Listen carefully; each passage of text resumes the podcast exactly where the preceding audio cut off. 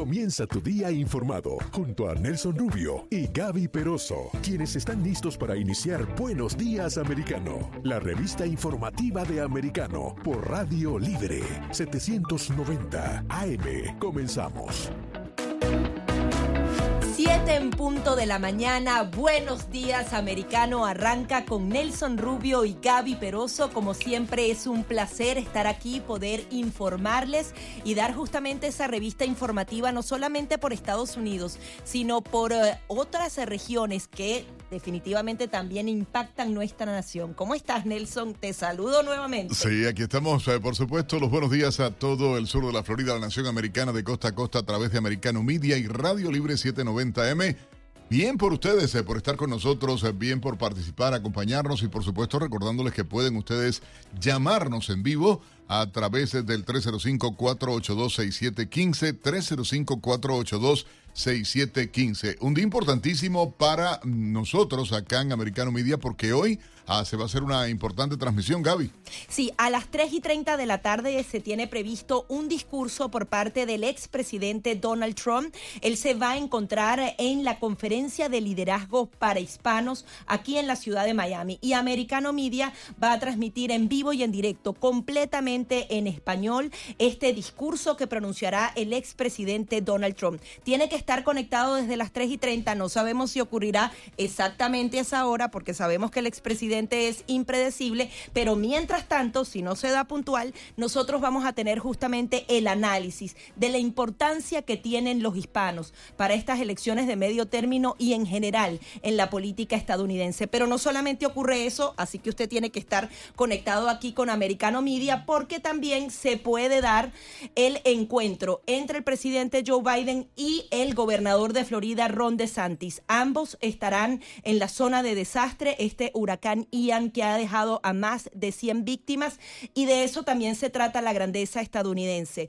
Más allá de las rivalidades políticas, eh, los funcionarios están justamente allí por las víctimas, están allí por el desastre y justamente se va a dar un reporte completo. Sin embargo, allí se va a medir y, también ambos aprovecharán eh, la, la oportunidad para para hacer de política, porque estamos muy cerca de esas elecciones de medio término y también este tipo de situaciones se aprovechan en política. Seguramente, y bueno, de todo eso vamos a estar hablando en Buenos Días Americano hoy. Nos da gusto que nos acompañe Gaby Peroso, este servidor Nelson Rubio todo el equipo, a Víctor Melo, Angie, a, bueno, todos, todos en nuestro equipo de producción, nuestro ingeniero a esta hora igualmente eh, Cristian eh, eh, Bonet y por supuesto usted y nosotros. Bueno, todos, todos vamos a estar ya amenazando, no, estamos haciéndolo. Se amenaza con que viene un buen programa y usted lo va a notar, así que ya recuerden, puede participar. Vamos a arrancar de inmediato con un resumen de algunas de las principales informaciones titulares llegadas a nuestra redacción en las últimas horas. Sube a 109 la cifra de fallecidos eh, tras el paso del huracán Ian por el suroeste de Florida. 570 mil hogares y negocios en Florida siguen sin servicio eléctrico una semana después del impacto del huracán. Reportan 2.350 personas rescatadas en las zonas afectadas por el huracán Ian. Donald Trump pide a la Corte Suprema que intervenga en el caso de los documentos incautados en Mar-a-Lago. El expresidente Donald Trump amenaza con demandar a, a, varios medios de comunicación por difamación y desinformación en las elecciones del 2020. Ya lo hizo con la cadena CNN. El alcalde de la ciudad de Nueva York, Eric Adams, anunció que el proyecto de alojamiento temporal de inmigrantes en grandes tiendas de campaña se ubicará más cerca de Manhattan. Muere migrante bajo custodia de la patrulla fronteriza en El Paso, Texas. La deuda nacional de Estados Unidos ha superado los 31 billones de dólares, según revelaron los datos del Departamento del Tesoro. La Organización de Naciones Unidas advierte sobre una posible recesión mundial vinculada a la economía de Estados Unidos. Se estima que será una crisis peor a la registrada en 2008. El presidente de Estados Unidos, Joe Biden, conversó con Volodymyr Zelensky y le informó del envío de un nuevo paquete de ayuda militar. Estados Unidos reiteró su compromiso inquebrantable con la defensa de Japón tras el lanzamiento de un nuevo misil por parte de Corea del Norte. bombarderos estadounidenses y aviones japoneses realizaron maniobras en el mar de Japón. Continúan las protestas en Cuba con un saldo de 26 personas detenidas. Díaz Canel arremete ofendido contra la población que protesta por falta de electricidad en la isla. Cuba y Estados Unidos dialogan sobre los daños y pérdidas generadas por el huracán Ian en la isla. La región de América Latina y el Caribe recuperó cierta normalidad con un crecimiento previsto del 3% este año. Esto lo indicó el Banco Mundial. El gobierno colombiano y el Ejército de Liberación Nacional, el ELN, acordaron reanudar los diálogos de paz en noviembre. Tras meses de polémica, Twitter accede a la oferta del magnate Elon Musk, quien asume las riendas de la red social tras aceptar el acuerdo por 44 mil millones de dólares. Estas eh, fueron algunas de las informaciones titulares eh, más importantes eh, llegadas a la redacción de Americano Noticias en las últimas horas. Ya regresamos.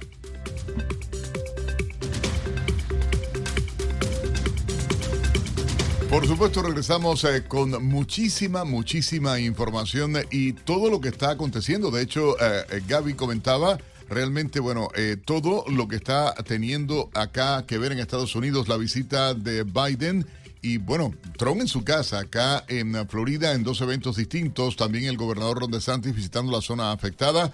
A Biden estará, de hecho, tuvimos acceso al eh, cronograma de todo lo que está ocurriendo, cómo va a ser la partida de él desde eh, la capital de la nación americana y eh, toda la información que hay en ese sentido. Debo decirles que igualmente ah, se está hablando en las últimas horas ah, de este encuentro posible que se puede dar en esta reunión uh, que hay hoy y cómo se va a estar moviendo, por supuesto, toda la información. Un encuentro que tú lo mencionabas, Gaby, con mucho interés en la visita que hace Biden hoy acá al estado de Florida, ¿no? Eh, hay un plan organizado por la Casa Blanca ah, y tuvimos eh, información de primera mano de cómo iba a ser.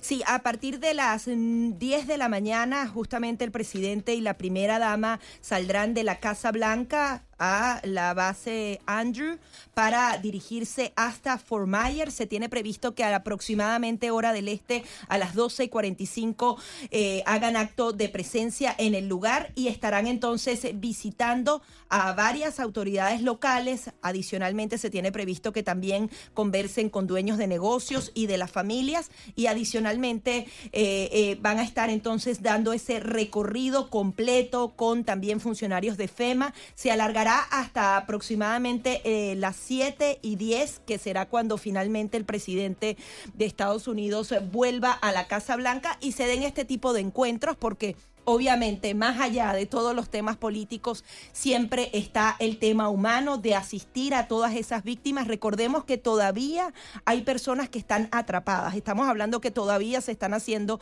operaciones de rescate y justamente tanto el gobierno federal, local y estatal tiene que abocarse a ese tema. Sin embargo, también en el tema político, Nelson, siempre se va a medir, nunca ni a un grupo ni a otro le gustará que haya debilidad o demasiada...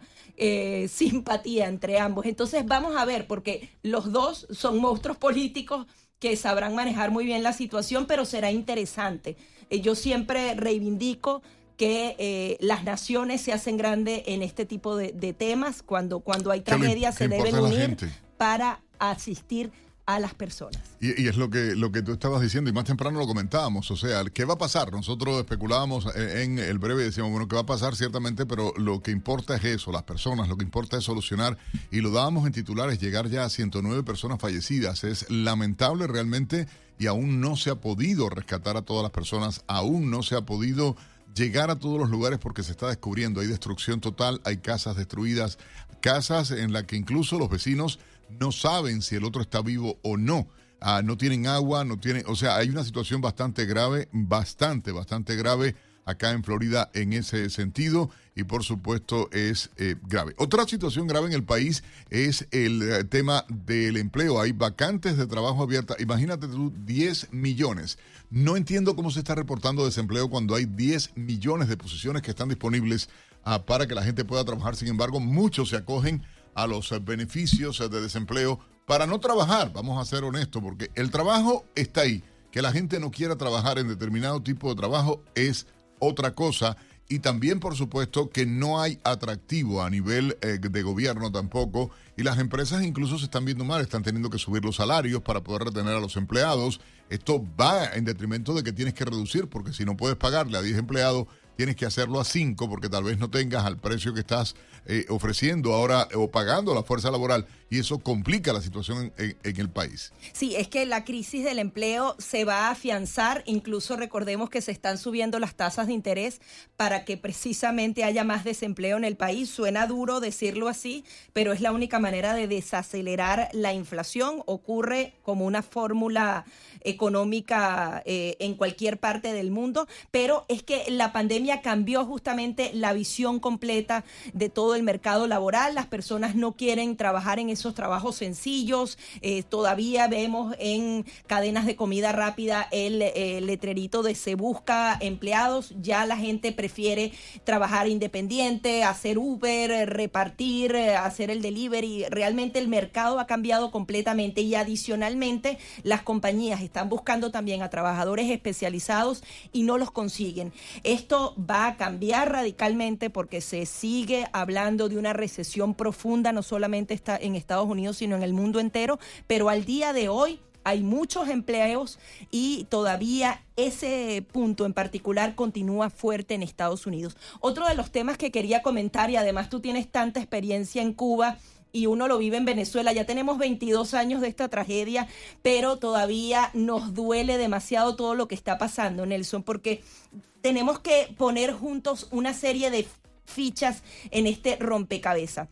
Recordemos que se liberaron a los narcosobrinos, es decir, Estados Unidos accedió a negociar a unos rehenes, algo que no ocurría en la historia de Estados Unidos hace mucho tiempo, ya viene ocurriendo, lo han hecho con Rusia y con otras naciones del mundo, intercambio de prisioneros que para mí son realmente rehenes estadounidenses que son atrapados justamente para utilizarlos como ficha de canje por dos eh, personas que habían confesado haber introducido drogas a Estados Unidos. No es que eran eh, unos niños inocentes, ellos mismos confesaron sus delitos. Eh, y ahora, justamente después de esto, se destranca y parece que Nicolás Maduro y Gustavo Petro están en conversaciones para hablar ahora con la guerrilla, tratar de remontar ese tema de México y Estados Unidos en el medio de todas estas conversaciones. Podemos seguirlo profundizando al regreso porque todavía nos queda mucho que decir al respecto. Y el pendiente de Alex Saab, de eso vamos a hablar también, por supuesto, durante esta jornada acá en Buenos Días, Americano. Enseguida regresamos con más, junto a Nelson Rubio y Gaby Peroso, por Radio Libre 790 AM. Conoce las noticias e historias que impactan tu vida. Conéctate con nosotros todas las noches en actualidad con Lucía Navarro. ¿A qué se refiere este estudio y cuáles fueron los resultados? La ivermectina es útil para la prevención y para el tratamiento de COVID. La mortalidad que teníamos nosotros en nuestro hospital era de 4.4%, comparado con 40% en los demás hospitales a lo largo de los Estados Unidos. De lunes a viernes, 10 pm hora este, por Radio Libre, 790 AM. Buenos días, americano, junto a Nelson Rubio y Gaby Peroso. Si fuese otro presidente, nunca hubiesen eh, tomado esta acción. Yo he hablado con varios abogados constitucionales y ellos hasta me han dicho que la acción que hizo el FBI es, es algo ilegal, que al final ha sido uh, algo que quieren uh, terminar, acabar, destruir al presidente Trump. Conéctate con nosotros de lunes a viernes desde las 7 a.m. este por Radio Libre 790 AM. Buenos días, americano, junto a Nelson Rubio y Gaby Peroso. Pues yo creo que Irán realmente no tiene mucho interés de estar parte de ese acuerdo con los Estados Unidos en esa época. Ah, realmente Irán estaba engañando el mundo la comunidad internacional sobre ese acuerdo y realmente ese acuerdo era muy malo porque eso va a permitir Irán para desarrollar una bomba nuclear. Lo que pasa es Irán estaba engañando los inspectores de la ONU y era imposible para verificar el nivel de la riqueza de uranio en Irán. Por eso ese acuerdo realmente era inútil por los Estados Unidos y Israel es correcto para denunciar ese acuerdo y para asegurar que los Estados Unidos no debemos reentrar ese acuerdo tan inútil. Conéctate con nosotros de lunes a viernes desde las 7 a.m. este por Radio Libre 790 AM. Lourdes en americano y un panel de destacados analistas que ayudan a comprender cada hecho desde una perspectiva clara y directa. Quiero darle la bienvenida a esta hora al programa a la vicegobernadora de la Florida, Janet Núñez. Ella nos acompaña. Esto no es cuestión de terrorismo, no es cuestión de crímenes serios, esto simplemente es una venganza política. Y yo creo que la administración Biden, como bien estabas explicando, está tratando de confundir, está tratando de, dejar que uno se dé de cuenta los problemas serios que están existiendo hoy día debido a la política desastrosa de Biden, tanto en la frontera, con las drogas, con el tráfico humano, con la recesión, con la inflación que estamos viendo, lo más alto en 40 años, los precios en los supermercados que ya no daba. De lunes a viernes a la una de la tarde por Radio Libre 790 AM. Estamos de vuelta con la revista informativa Buenos Días Americano, junto a Nelson Rubio y Gaby Peroso por Radio Libre 790 AM.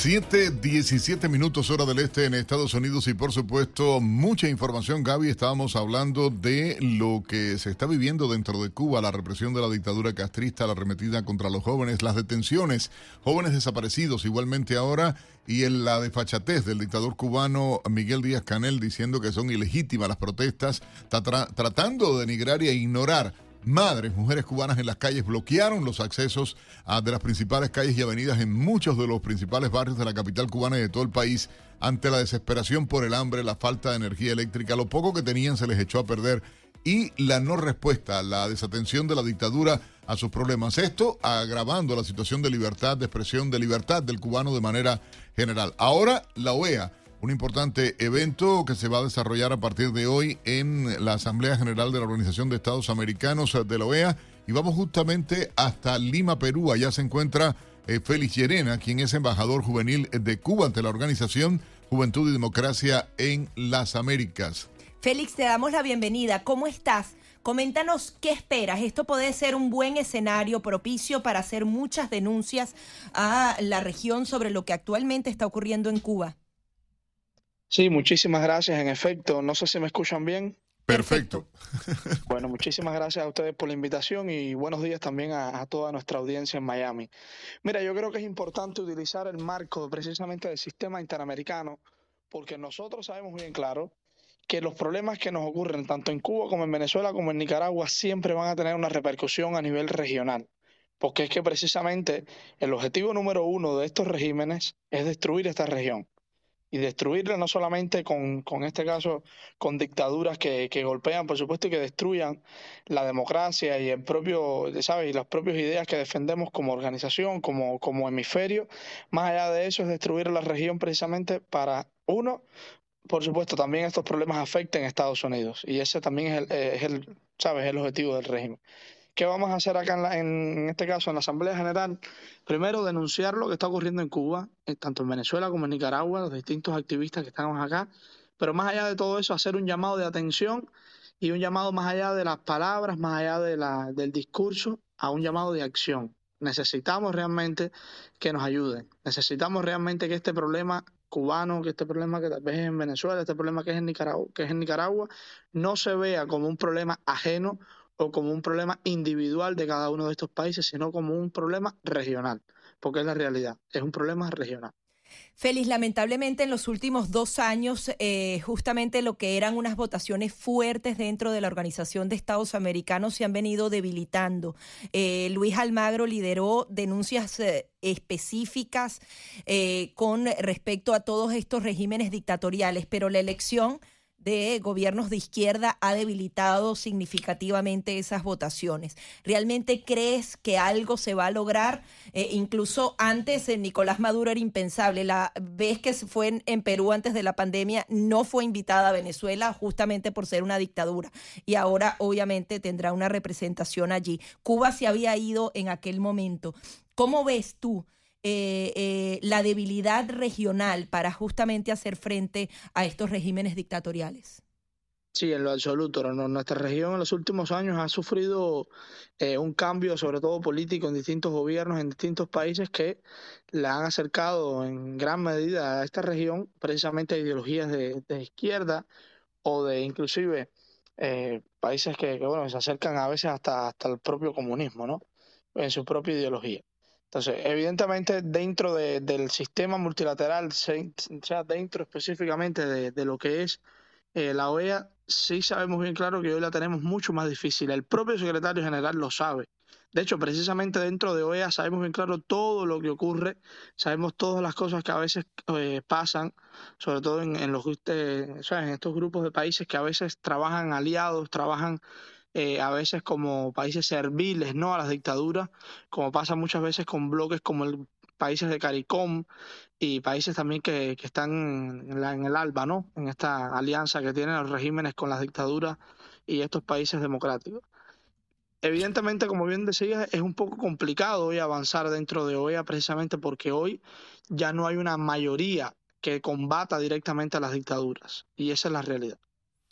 Feli, hay algo que quisiera preguntarte y tiene que ver realmente con la situación que se está viviendo dentro de Cuba. Has estado muy al pendiente en comunicación con la gente dentro de la isla, has estado difundiendo en tus redes eh, eh, sociales las manifestaciones. ¿Qué opinión te merece la desfachatez, digo yo, del dictador cubano eh, Daniel, Daniel, Miguel Díaz Canel? cuando sale este tipo, bueno, y el otro también es un desfachatado, el Daniel Ortega y por supuesto Maduro, pero me refiero a decir que son ilegítimas las manifestaciones de, de, hambre del pueblo. O sea, ha salido la información y sí llama la atención en Cuba. Más de 300 eh, manifestaciones se han estado dando en las eh, eh, últimas semanas dentro de la isla. Y esto, 364 protestas solamente en el pasado mes de septiembre. Sí, no, mira, primero que todo sus declaraciones no solamente son ilegítimas, porque además el primer ilegítimo aquí es él. Vamos a empezar por ahí. Segundo, deja muy claro en evidencia que eh, se le fue el discurso abajo de que es nada más un pequeño, un grupúsculo de contrarrevolucionarios los que se manifiestan en Cuba. Se le fue ese discurso, se le fue hace mucho rato, ¿no? Y evidentemente te está diciendo una cosa, esta, esta ola de protestas que ha sufrido, eh, en este caso la dictadura que hemos vivido dentro de Cuba en estos últimos días es que sencillamente los cubanos están hartos, los cubanos quieren libertad. Porque sí, los cubanos han salido a la calle a pedir muchísimas cosas, pero siempre, siempre ha estado presente la palabra libertad. Porque es que precisamente los cubanos saben, aun cuando muchos nunca han vivido la democracia, como mi generación, como la de mis padres inclusive como la de mis abuelos, que no hemos, no hemos vivido nunca en democracia, no sabemos ni siquiera lo que es la libertad, pero aún así sabemos bien claro que es lo que necesitamos. Y eso es lo que hemos visto en los últimos días en Cuba. Pues evidentemente que diga un régimen, un dictador ilegítimo, un puesto a dedo ilegítimo como Díaz Canel, que diga que esas protestas, que esa manifestación son ilegítimas y evidentemente no son legales, bueno, pues que, que es el primer aquí ilegítimo es él y toda su dictadura. Félix, ¿qué podrías describir de lo que actualmente ocurre en la isla? Las manifestaciones, la falta de comida, la falta de energía. ¿Cómo podrías describir cómo se encuentran los ciudadanos allí? Yo creo que la, palabra se ha definido muchísimo en los últimos días. El régimen ha demostrado no solamente ser un fracaso en lo económico, en lo político, en lo social, por lo tanto ha convertido a Cuba en un realmente un estado fallido y eso es lo que estamos viendo. Estamos viendo que no existe ningún servicio, no existe ningún área de atención especial, sea mínima o en este caso sea macro, lo que sea. El régimen está en este sentido llevando al país a lo poco, lo último que tal vez le tenía, algún, alguna que otra, diríamos, alguna que otro algo que pudiera mantenerles, algo que al menos le pudiera a ellos sobre todo vender a nivel internacional lo que era la salud o lo que era la educación, estos llamados logros de la revolución, pues se le ha venido abajo, porque sencillamente el sistema sencillamente no funciona. Y cuando tú te pasas 64 años haciendo algo que no funciona, pues llega el momento que se te acaba lo poco que has adquirido de gobiernos anteriores, adquirido de, etapas anteriores. Y eso es lo que pasa en Cuba desde hace mucho tiempo. Se les acabó hace mucho tiempo el tiempo para ellos. Y eso es lo que estamos exigiendo nosotros acá y es lo que vamos a hacer acá en, Lima. Dejarle un mensaje muy claro de que el pueblo cubano quiere ser libre y que hay que ayudarlo a ser libre.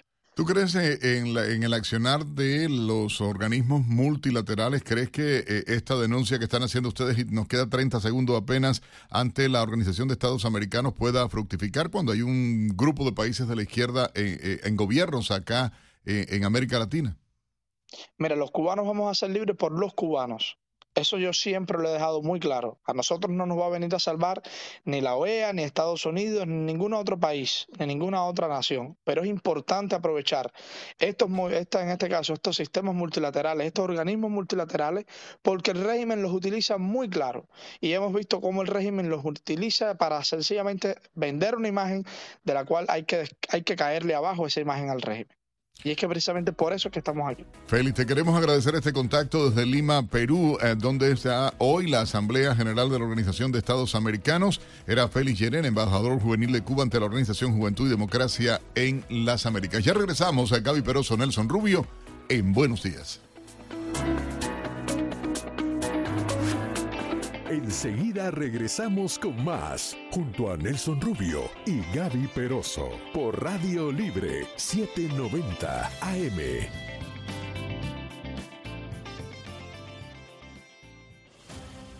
Hola, soy Carolina Tejera de Americano Media. Escúchanos ahora en Radio Libre 790 AM. Somos libre, somos americanos. Conoce las noticias e historias que impactan tu vida. Conéctate con nosotros todas las noches en actualidad con Lucía Navarro. ¿A qué se refiere este estudio y cuáles fueron los resultados? La ivermectina es útil para la prevención y para el tratamiento de COVID la mortalidad que teníamos nosotros en nuestro hospital era de 4.4%, comparado con 40% de los demás hospitales a lo largo de los Estados Unidos. De lunes a viernes, 10 pm hora este, por Radio Libre, 790 AM. Lourdes en americano y un panel de destacados analistas que ayudan a comprender cada hecho desde una perspectiva clara y directa. Quiero darle la bienvenida a esta hora al programa a la vicegobernadora de la Florida, Janet Núñez. Ella nos acompaña. Esto no es cuestión de terrorismo, no es cuestión de crímenes serios, esto simplemente es una venganza política.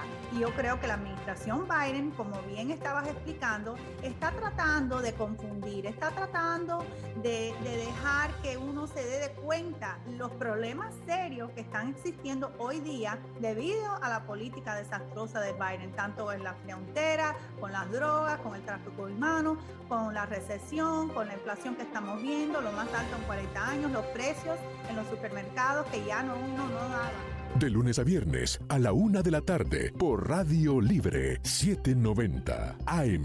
Lourdes en americano y un panel de destacados analistas que ayudan a comprender cada hecho desde una perspectiva clara y directa. Quiero darle la bienvenida a esta hora al programa a la vicegobernadora de la Florida, Janet Núñez. Ella nos acompaña. Esto no es cuestión de terrorismo, no es cuestión de crímenes serios, esto simplemente es una venganza política. Y yo creo que la administración Biden, como bien estabas explicando, está tratando de confundir, está tratando de, dejar que uno se dé de cuenta los problemas serios que están existiendo hoy día debido a la política desastrosa de Biden, tanto en la frontera, con las drogas, con el tráfico humano, con la recesión, con la inflación que estamos viendo, lo más alto en 40 años, los precios en los supermercados que ya no uno no daba. De lunes a viernes a la una de la tarde por Radio Libre 790 AM. Estamos de vuelta con la revista informativa Buenos Días Americano, junto a Nelson Rubio y Gaby Peroso, por Radio Libre 790 AM. Continuamos con más informaciones aquí en Buenos Días Americano. Nelson Rubio y Gaby Peroso acompañándoles como cada mañana de 7 a 9 aquí no solamente en Americano Media, en todas las plataformas de streaming, sino también a través de Radio Libre 790 AM. Ahora vamos a hablar del tema petrolero que pareciera que no nos toca, pero definitivamente termina repercutiendo en el precio que pagamos diariamente en, en la gasolina. Hoy hay una importante reunión de los países exportadores de petróleo, la OPEP, en donde adicionalmente también está participando Rusia, paradójicamente, que está provocando toda esta crisis energética mundial y tienen previsto un nuevo recorte a eh, lo que sería la producción petrolera. Cuando recortan quieren justamente mantener los precios arriba, por lo menos que estén sobre los 90 dólares por barril y eso obviamente es muy delicado en un momento en donde se habla de una recesión mundial que se avecina y que será profunda. Vamos a darle la bienvenida a Luis Pacheco. Tiene más de 40 años de experiencia en la industria petrolera y es miembro no residente del Instituto Baker de la Universidad Rice. Buenos días, ¿cómo está? Eh, quería que nos comentara sobre esta reunión, la importancia. Incluso eh, la administración Biden fue hace algunos meses para pedir que no recortaran más el petróleo, pero al parecer no les van a hacer caso y van a ir con sus propios planes. Ah, buenos días, sí, en verdad es una, eh, una reunión importante, aunque estamos hablando antes de saber qué van a hacer, pero, pero yo me imagino que los rumores que hemos tenido en los últimos días eh, tienen algo de cierto y va a haber algún tipo de acuerdo de recortar la producción. Lo que, lo que no estamos seguros eh, si ese recorte de producción incluye la subproducción que hoy está o no. Y me explico. OPEP tiene una, unas cuotas, unos acuerdos, acuerdos de cuotas de producción eh, que no están cumpliendo hoy día. Es decir, la OPEP no puede producir aquella producción que están supuestos a hacer. Eh, y, la, y la recorte, si ese se diera, pudiera incluir eso o no, es decir, que no necesariamente saldría mucho volumen del mercado. No sé si estoy, me estoy haciendo claro.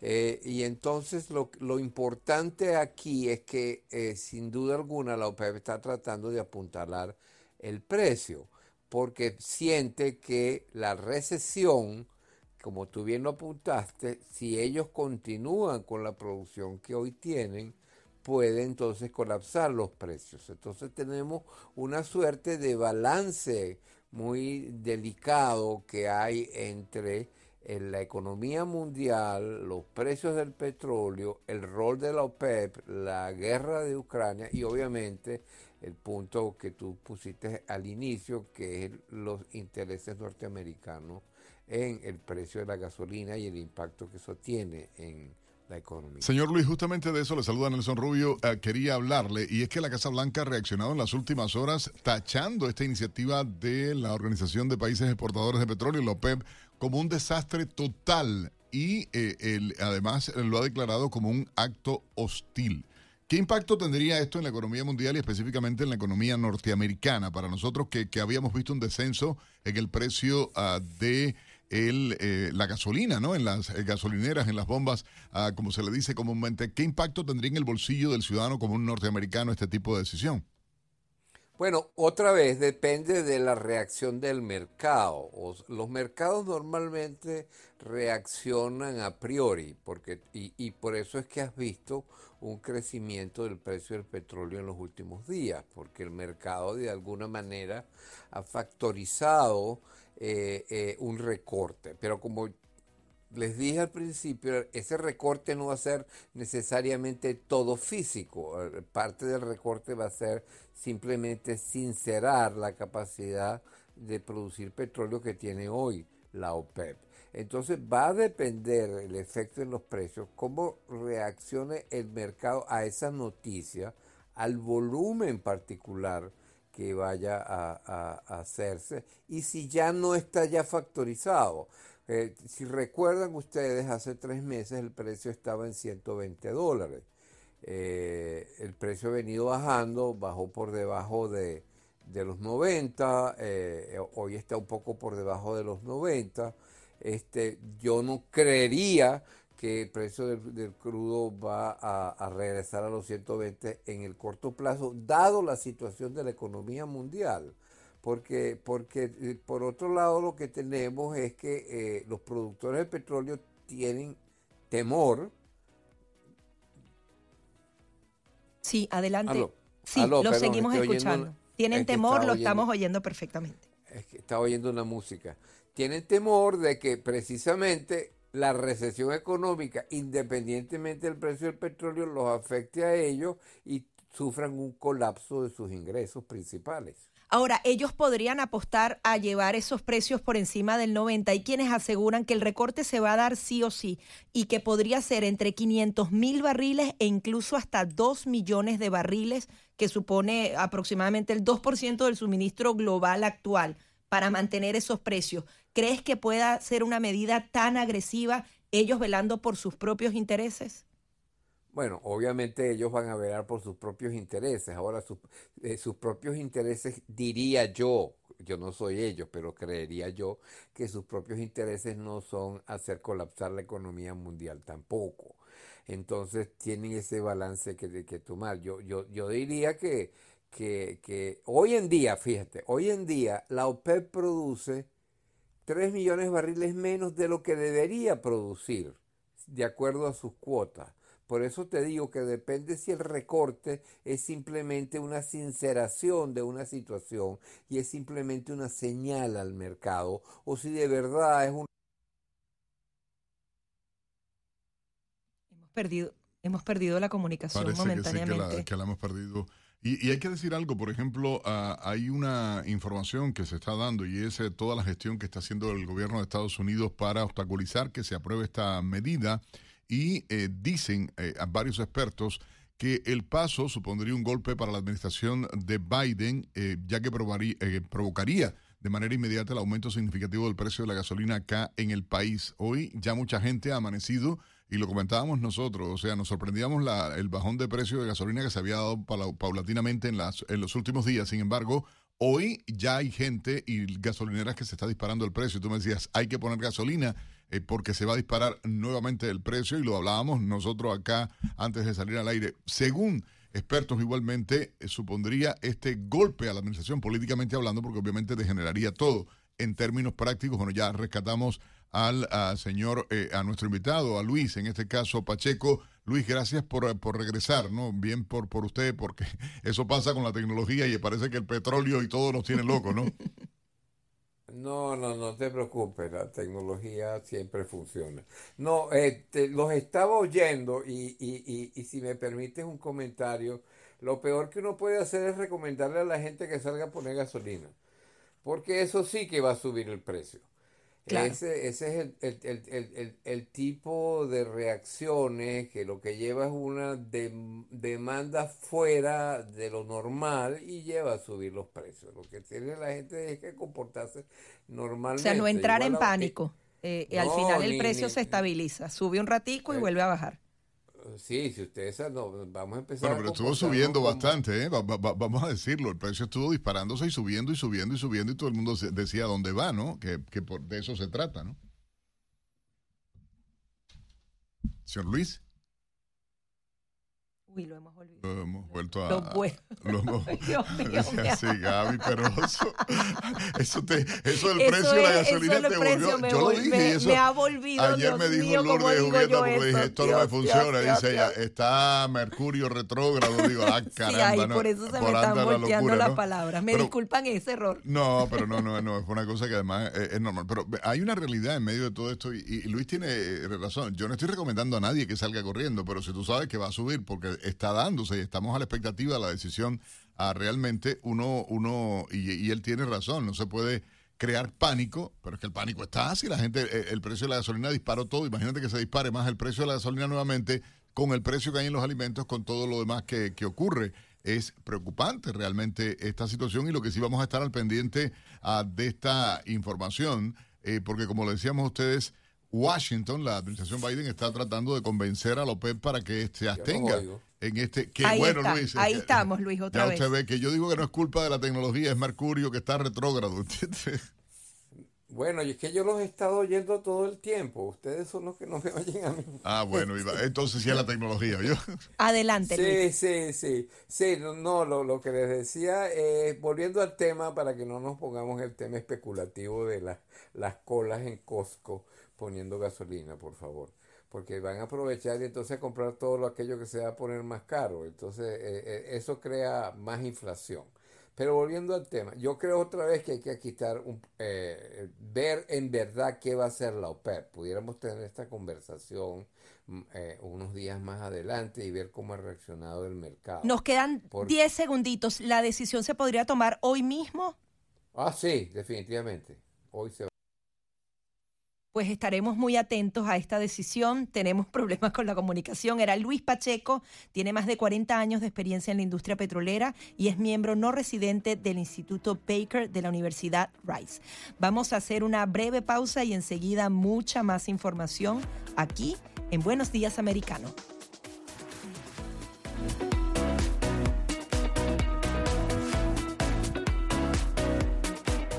Enseguida regresamos con más, junto a Nelson Rubio y Gaby Peroso, por Radio Libre 790 AM.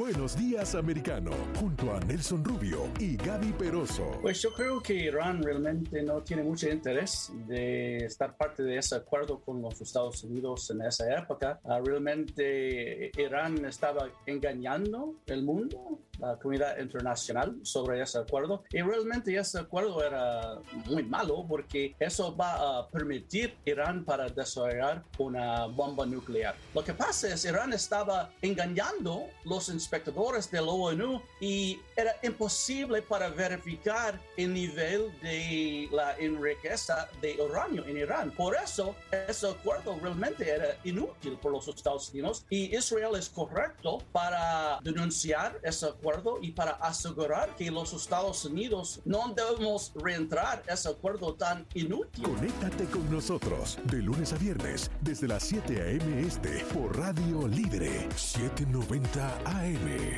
Conoce las noticias e historias que impactan tu vida. Conéctate con nosotros todas las noches en actualidad con Lucía Navarro. ¿A qué se refiere este estudio y cuáles fueron los resultados? La ivermectina es útil para la prevención y para el tratamiento de COVID. La mortalidad que teníamos nosotros en nuestro hospital era de 4.4%, comparado con 40% de los demás hospitales a lo largo de los Estados Unidos. De lunes a viernes, 10 p.m. hora este, por Radio Libre 790 AM. Buenos días, americano, junto a Nelson Rubio y Gaby Peroso. Si fuese otro presidente, nunca hubiesen hecho- eh, tomado esta acción. Yo he hablado con varios abogados constitucionales y ellos hasta me han dicho que la acción que hizo el FBI es, es algo ilegal, que al final ha sido ah, algo que quieren ah, terminar, acabar, destruir al presidente Trump. Conéctate con nosotros de lunes a viernes desde las 7 a.m. este por Radio Libre 790 AM. Lourdes en americano y un panel de destacados analistas que ayudan a comprender cada hecho desde una perspectiva clara y directa. Quiero darle la bienvenida a esta hora al programa a la vicegobernadora de la Florida, Janet Núñez. Ella nos acompaña. Esto no es cuestión de terrorismo, no es cuestión de crímenes serios, esto simplemente es una venganza política. Y yo creo que la administración Biden, como bien estabas explicando, está tratando de confundir, está tratando de, de dejar que uno se dé de cuenta los problemas serios que están existiendo hoy día debido a la política desastrosa de Biden, tanto en la frontera, con las drogas, con el tráfico humano, con la recesión, con la inflación que estamos viendo, lo más alto en 40 años, los precios en los supermercados que ya no uno no da. De lunes a viernes a la una de la tarde por Radio Libre 790 AM. Estamos de vuelta con la revista informativa Buenos Días Americano, junto a Nelson Rubio y Gaby Peroso por Radio Libre 790 AM. Continuamos con más aquí en Buenos Días Americano y ahora Nelson nos toca bajar un poquito la presión y darle la bienvenida a nuestra Federica Guzmán. Muy buenos días, ¿qué nos tienes para hoy? Muy buenos días a todos y por supuesto feliz día a mis queridos compañeros Gaby y Nelson. Ya estoy aquí para poner esa nota refrescante y por supuesto para relajarnos un poquito a esta hora de la mañana y no pensar en tantas noticias. Ustedes han escuchado hablar sobre los superancianos. Es que vengo con una gran noticia para la tercera edad, para todos los abuelitos. De acuerdo con el estudio publicado en la revista Journal of Neuroscience, hay adultos mayores que tienen más habilidades cognitivas que personas 30 años más jóvenes que ellos. Pues recordemos que las habilidades cognitivas es todo aquello que nos permite hablar, leer y que va relacionado directamente con la memoria. Y es que hay un selecto grupo de personas entre 80 y 90 años que conservan poderes cognitivos excepcionales. Los científicos señalan que estos octogenarios que forman, forman parte del estudio podrían tener células nerviosas más grandes en sectores del cerebro responsables de la memoria. Esto es muy importante y sobre todo para esta edad.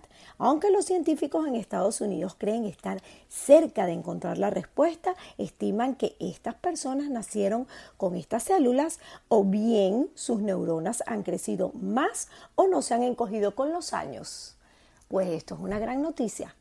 Quiere decir que nuestros abuelitos están teniendo una excelente memoria. Recuerden, todas aquellas personas entre 80 y 90 años. Y ahora tenemos una nota súper interesante. Esto es para todas las personas que nos levantamos temprano. Atención, mi querida Gaby, Nelson y todo el equipo de producción, porque nosotros nos levantamos muy temprano para estar aquí en el show en vivo con ustedes y Nelson mucho más temprano, por supuesto. Quiero que escuchen esto. El Club de las 5 de la mañana ese es el título del bestseller de Robert Sherman, el exitoso autor de los libros motivacionales y de desarrollo personal, donde describe que hay dos maneras de arrancar el día. Atención, proactiva y reactiva. El que opta por despertar de manera reactiva no tiene control de lo que pasa en su vida. Mientras que los que comienzan el día de manera proactiva lo hacen con energía, propósito, Calcula que al menos el 5% de la población pertenece a este club de las 5 de la mañana. Sharma sugiere que durante la primera hora se aplique el método 20-20-20 para ser más productivo. Vamos a ver, vamos a escuchar de qué se trata este método. Esto quiere decir que 20 minutos de ejercicio, 20 minutos para planificar el día y 20 minutos para leer un libro y estudiar algún tema. ¿Qué les parece? Yo creo que yo quiero siempre arrancar el día de manera proactiva, porque me toca estudiar estos temas y tomarme 20 minutos para muchas cosas. Así que ya lo saben, hay que empezar el día de buena manera y con el pie derecho utilizando el método 20-20-20. Y las notas refrescantes del día de hoy han estado muy movidas, nos vamos directamente al cine. Atención, para todos los fanáticos de los superhéroes. Marvel Studios anunció que próximamente estrenará su nueva película Black Panther Wakanda Forever. El 11 de noviembre esta cinta estará en todos los cines del país para que usted pueda disfrutar de la nueva película. Recordemos que esta película no cuenta con su protagonista, quien falleció en agosto del año 2020 a causa de un cáncer. Un gran actor, un gran ser humano y un luchador increíble. Por supuesto, la casa de estudios Marvel le estará haciendo un homenaje en este próximo estreno. Cambiamos completamente de tema porque los certámenes de belleza siempre han dado mucho de qué hablar y son de gran interés por el público. Nos vamos directamente al Miss Grand International que anunció las participantes de Ucrania y Rusia estarán compartiendo habitación. Yo les voy a comentar rápidamente, esto es muy común en los certámenes de belleza cuando uno viaja a un concurso de talla internacional tiene que compartir cuarto con otra compañera. En mi caso, en el año 2006, cuando concursé en el Miss Mundo y viajé a Polonia, me tocó compartir habitación con Miss Vietnam. Es una experiencia muy bonita, uno aprende, uno hace amistad y por supuesto es una competencia absolutamente sana. Y es que los organizadores del concurso con sede en Turquía quieren enviar un mensaje contra la guerra y la violencia. Y justamente este es el nombre de la campaña que mantiene el Miss Grand International. Qué interesante está la decisión de los organizadores de este certamen. ¿Verdad que sí, Nelson, Gaby?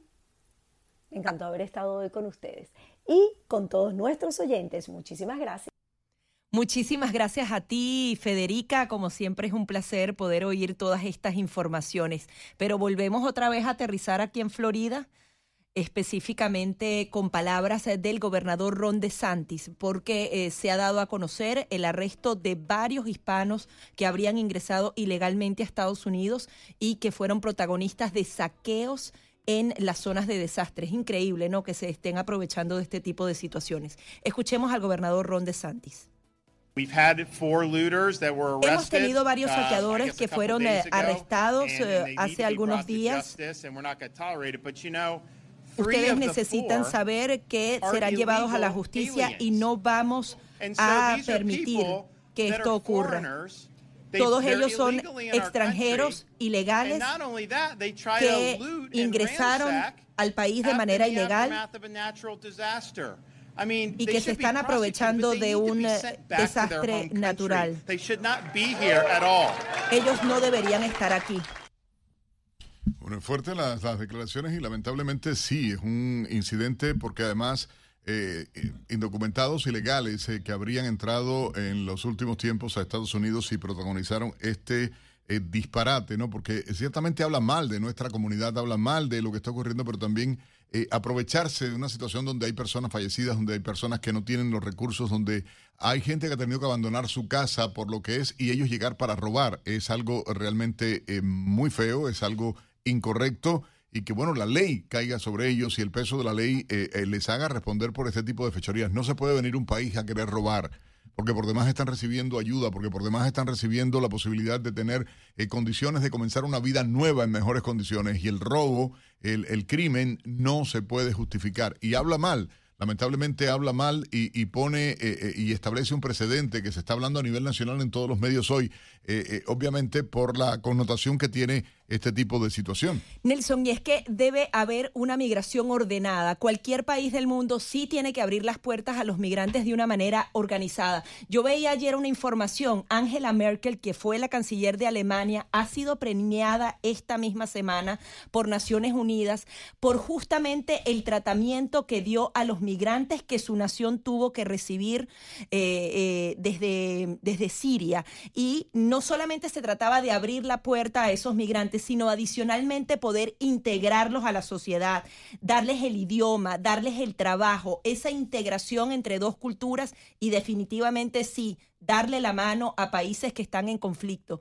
Aquí lo que vemos es una administración que dice, bueno, no puedo devolver a los migrantes a países en dictaduras, pero no se hace de esa manera, abriendo la frontera sin saber, sin poder identificar a cada uno de esos ciudadanos y no llevarlos a lo largo del proceso para que puedan tener una vida digna del país hay maneras de hacerlo y se trataría de la primera potencia del mundo, podría tener las herramientas para hacer una migración masiva, pero ordenada. Eso no está ocurriendo actualmente en el presente. No, no, es algo que es increíble. Oye, por cierto, hay otra información a comentar. Eh, ¿Sabes? ¿Te acuerdas? Lo habíamos hablado acá, esta jefa del Departamento de Diversidad del eh, Pentágono, concretamente en el Ejército de Estados Unidos, bueno, imagínate tú acusada ahora por racismo contra los blancos ah, y, va a ser investigada porque eh, eh, son las cosas. Ella, quien estaba dando, bueno, que, Kelisha la jefa de diversidad, dijo que ella se identificaba como una, como una persona walk, o sea, esa, esa moda ahora que hay de tratar, y que ella estaba cansada de las personas blancas. Yo no sé a dónde vamos. Eh, y luego división y más división. Sí, pero lo triste es que es la, la división de quién, ¿entiendes? La división de quién y quién está promoviendo eso y cuál es la agenda que se está ah, llevando en este caso. Sí, nos queda un minuto, pero yo creo que hay que ratificar los números telefónicos eh, para que usted se pueda comunicar con nosotros. 305-482-6715, 305-483-6345.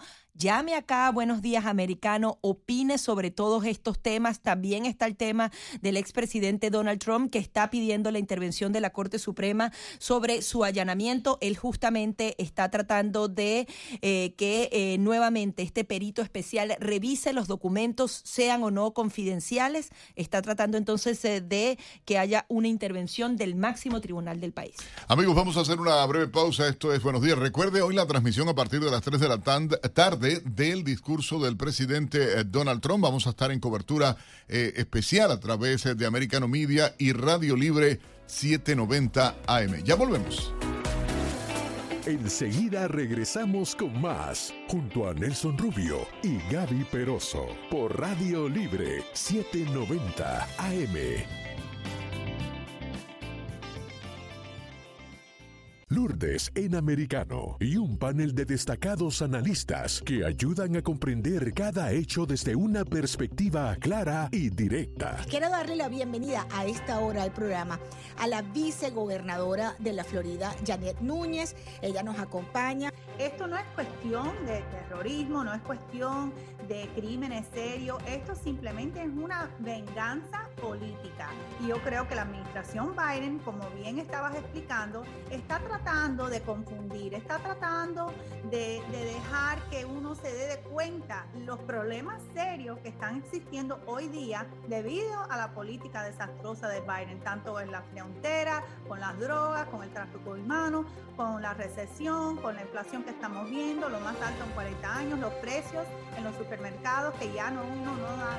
De lunes a viernes a la una de la tarde por Radio Libre 790 AM. Buenos días, americano, junto a Nelson Rubio y Gaby Peroso. Pues yo creo que Irán realmente no tiene mucho interés de estar parte de ese acuerdo con los Estados Unidos en esa época. Ah, realmente Irán estaba engañando el mundo, la comunidad internacional, sobre ese acuerdo. Y realmente ese acuerdo era muy malo porque eso va a permitir Irán para desarrollar una bomba nuclear. Lo que pasa es Irán estaba engañando los espectadores de la ONU y era imposible para verificar el nivel de la enriqueza de uranio en Irán. Por eso, ese acuerdo realmente era inútil por los Estados Unidos y Israel es correcto para denunciar ese acuerdo y para asegurar que los Estados Unidos no debemos reentrar ese acuerdo tan inútil. Conéctate con nosotros de lunes a viernes desde las 7 a.m. este por Radio Libre 790 AM.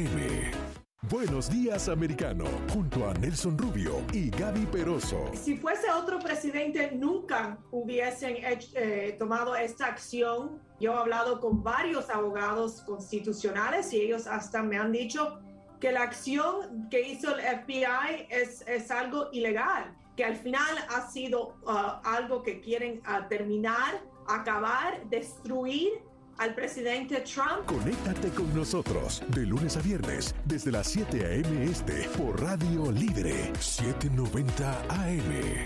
Conoce las noticias e historias que impactan tu vida. Conéctate con nosotros todas las noches en actualidad con Lucía Navarro. ¿A qué se refiere este estudio y cuáles fueron los resultados? La ivermectina es útil para la prevención y para el tratamiento de COVID. La mortalidad que teníamos nosotros en nuestro hospital era de 4.4%, comparado con 40% en los demás hospitales a lo largo de los Estados Unidos. De lunes a viernes, 10 pm hora este, por Radio Libre 790 AM. Un minuto con americano, por Radio Libre 790 AM. La información que es noticia a esta hora.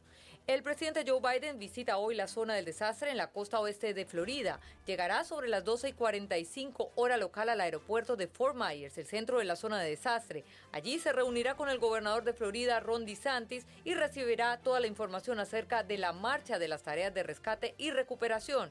También el expresidente Donald Trump llega hoy a Miami donde estará participando de la conferencia de liderazgo hispano 2022, un evento de dos días presentado por el Instituto de Política America First. Hasta aquí la información que es noticia en Americano Media.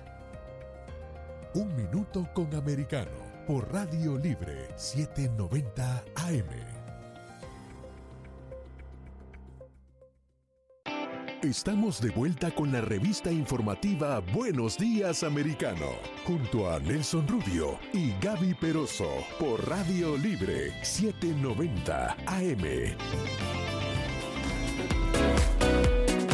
Segunda hora de transmisiones de Buenos Días Americano. Gaby Peroso, Nelson Rubio acompañándoles a ustedes a través de Americano Media y Radio Libre 790M, acá en todo el sur de Florida.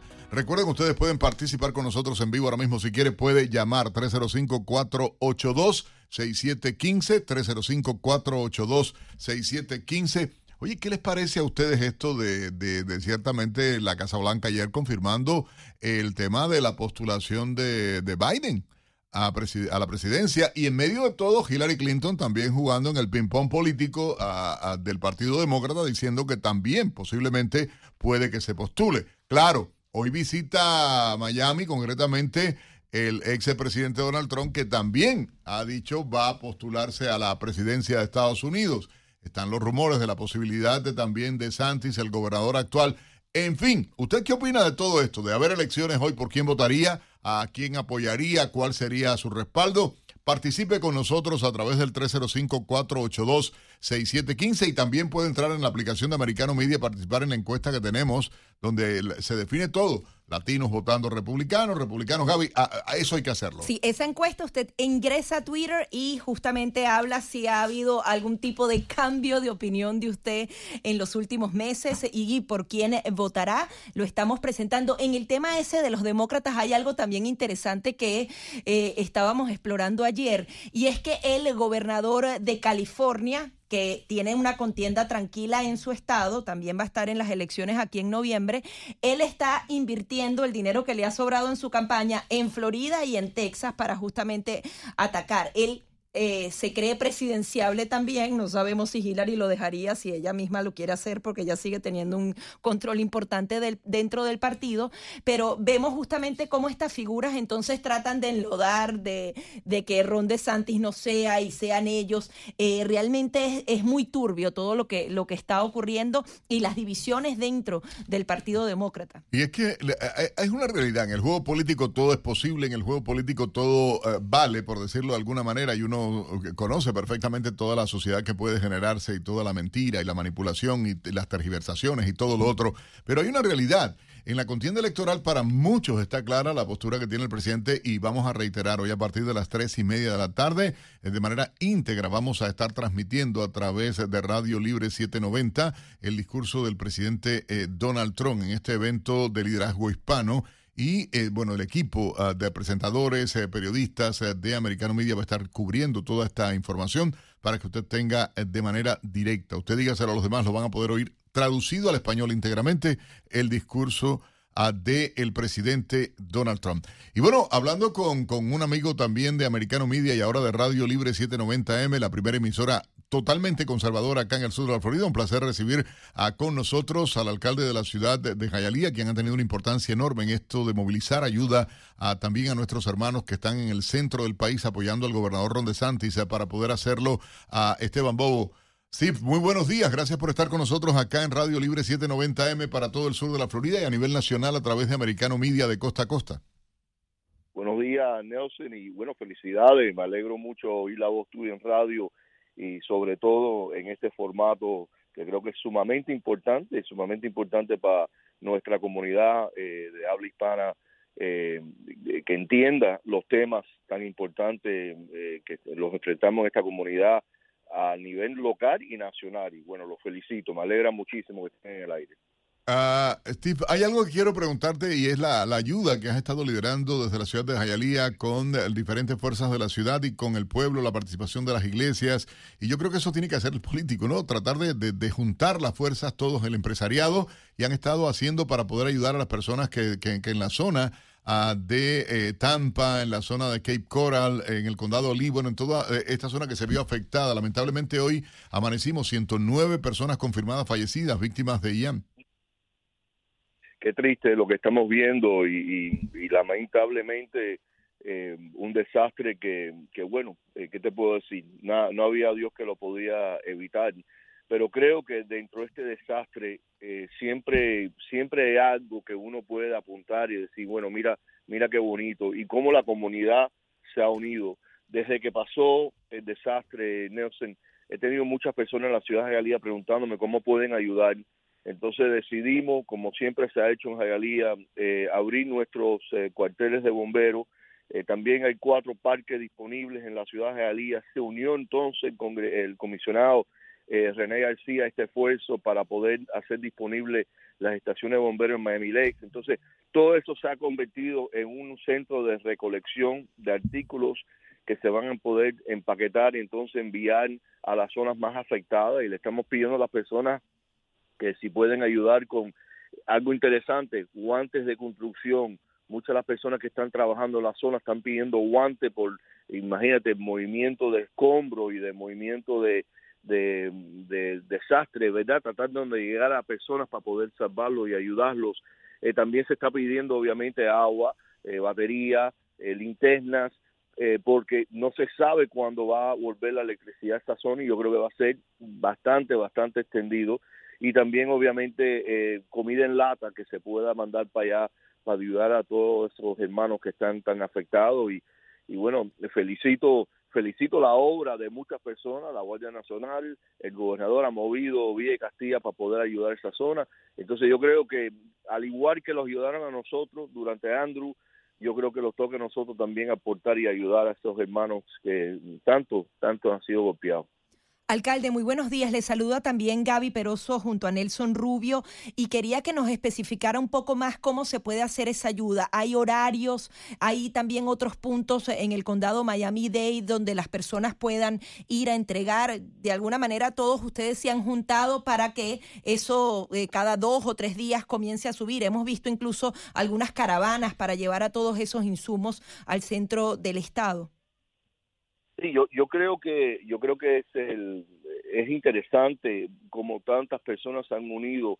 Yo solo puedo responder por lo que está pasando en Hialeah y lo que está pasando en la parte noroeste del condado, donde los esfuerzos entre yo y el comisionado eh, René García, pero también se ha unido el senador Rubio, se ha unido también el, el congresista Mario Díaz Balán, eh, la, los horarios para las personas que quieren traer algo a, lo, a las cuarteles de bomberos de la ciudad de Hialeah es de 7 de la mañana a 10 de la noche, eso se pueden hacer 7 días a la semana, de 7 de la mañana a 10 de la noche. Entonces, también tenemos cuatro parques disponibles en la ciudad de Hialeah, de 2 a 9, de 2 a 9 los parques, el Goulet Park, Babcock Park, Bucky Dent Park y... Eh, ay, ¿cuál es el otro parque? Casas Park.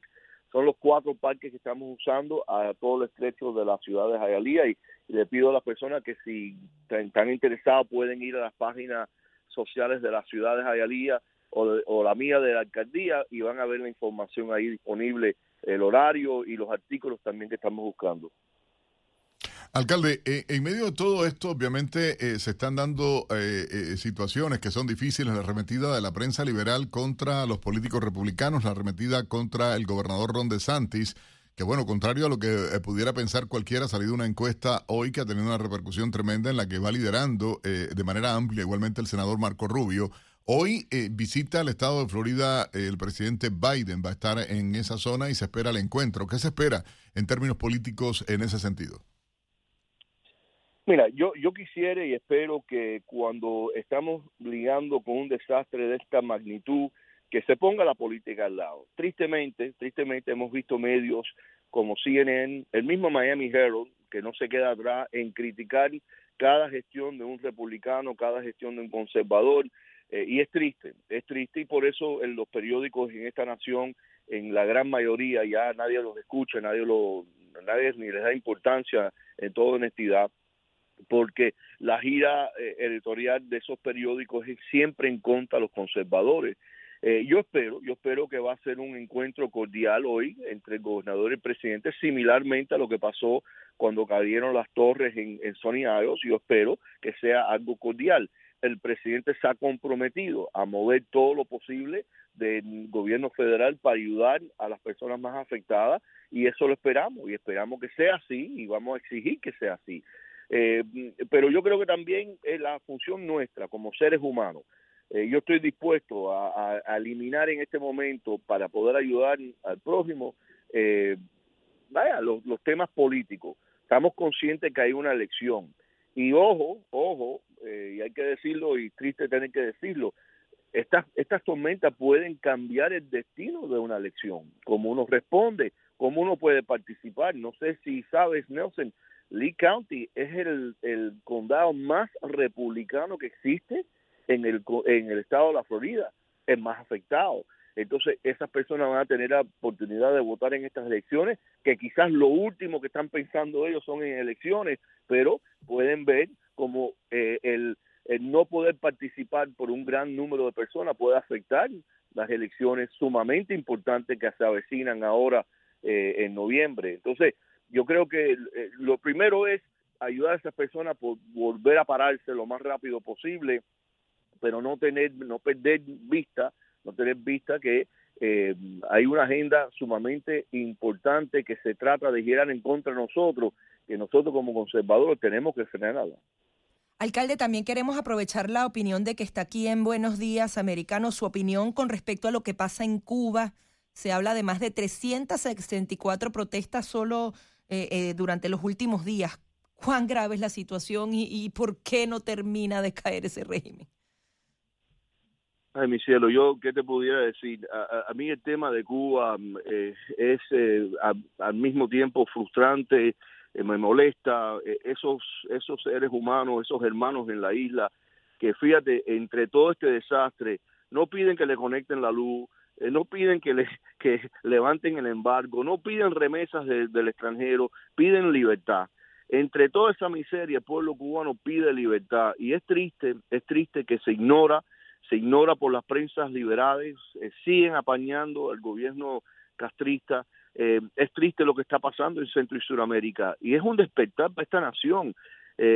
si Lula llega a ganar en Brasil, siete economías en el condado, eh, o sea, en, el Centro y Sudamérica dominada por la izquierda y Cuba eh, como manejando los peones, eh, Cuba manejando de la isla. Y es triste, no me da sorpresa que estas cosas pasan cuando hay una administración demócrata. el historial, el historial de Cuba con los Estados Unidos, cuando hay administraciones demócratas, no es bueno para el pueblo cubano el gobierno cubano, el desgobierno cubano, la dictadura cubana se ha burlado de los gobernantes demócratas desde John Kennedy a Jimmy Carter a, Barack Obama. Se han burlado todos ellos y tristemente lo que pagan las consecuencias son los cubanos de la isla que vuelvo a repetir, lo único que piden es libertad, es una maravilla, se está cayendo un mundo y quieren libertad para ellos mismos defenderse. Como no, eh, alcalde, ahí, eh, bueno, el, el, para nosotros es un gusto poder contar con usted. En cualquier momento lo, lo, queremos tener por acá en vivo. Si puede visitarnos en los estudios, por supuesto, de Americano Media Radio Libre 790M, eh, va a ser un honor para nosotros.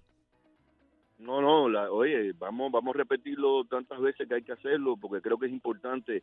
No sé, tú sabes bien que yo, yo siempre he pensado que los gobiernos locales es el gobierno más cercano al pueblo y es el gobierno que más peligro tiene en caer en esta, en esta mentalidad de la izquierda.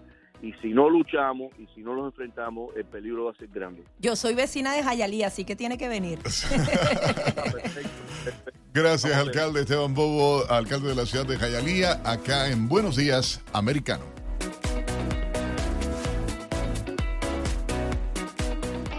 Enseguida regresamos con más, junto a Nelson Rubio y Gaby Peroso, por Radio Libre 790 AM. Hoy en América, un análisis de los acontecimientos en el hemisferio occidental, con visión amplia y foco en los nexos políticos y económicos de la región. Vamos a hablar con un economista de enorme prestigio, con el doctor Luis Palma Caneco. Hay sectores que sufren más que otros, por ejemplo, sin duda la construcción, la venta de casas, la venta de autos, bienes durables, etc. Pero lo importante es que no se pare la producción en general. No es agradable que baje la construcción porque implicaría un poco más de desempleo, pero igual estamos en 3,6 en desempleo en Estados Unidos. Al bajar a la demanda de empleo para la construcción, eso va a ayudar también a que los salarios no sigan subiendo en términos reales y esto va a ayudar también a la inflación. Es el costo de bajar la inflación.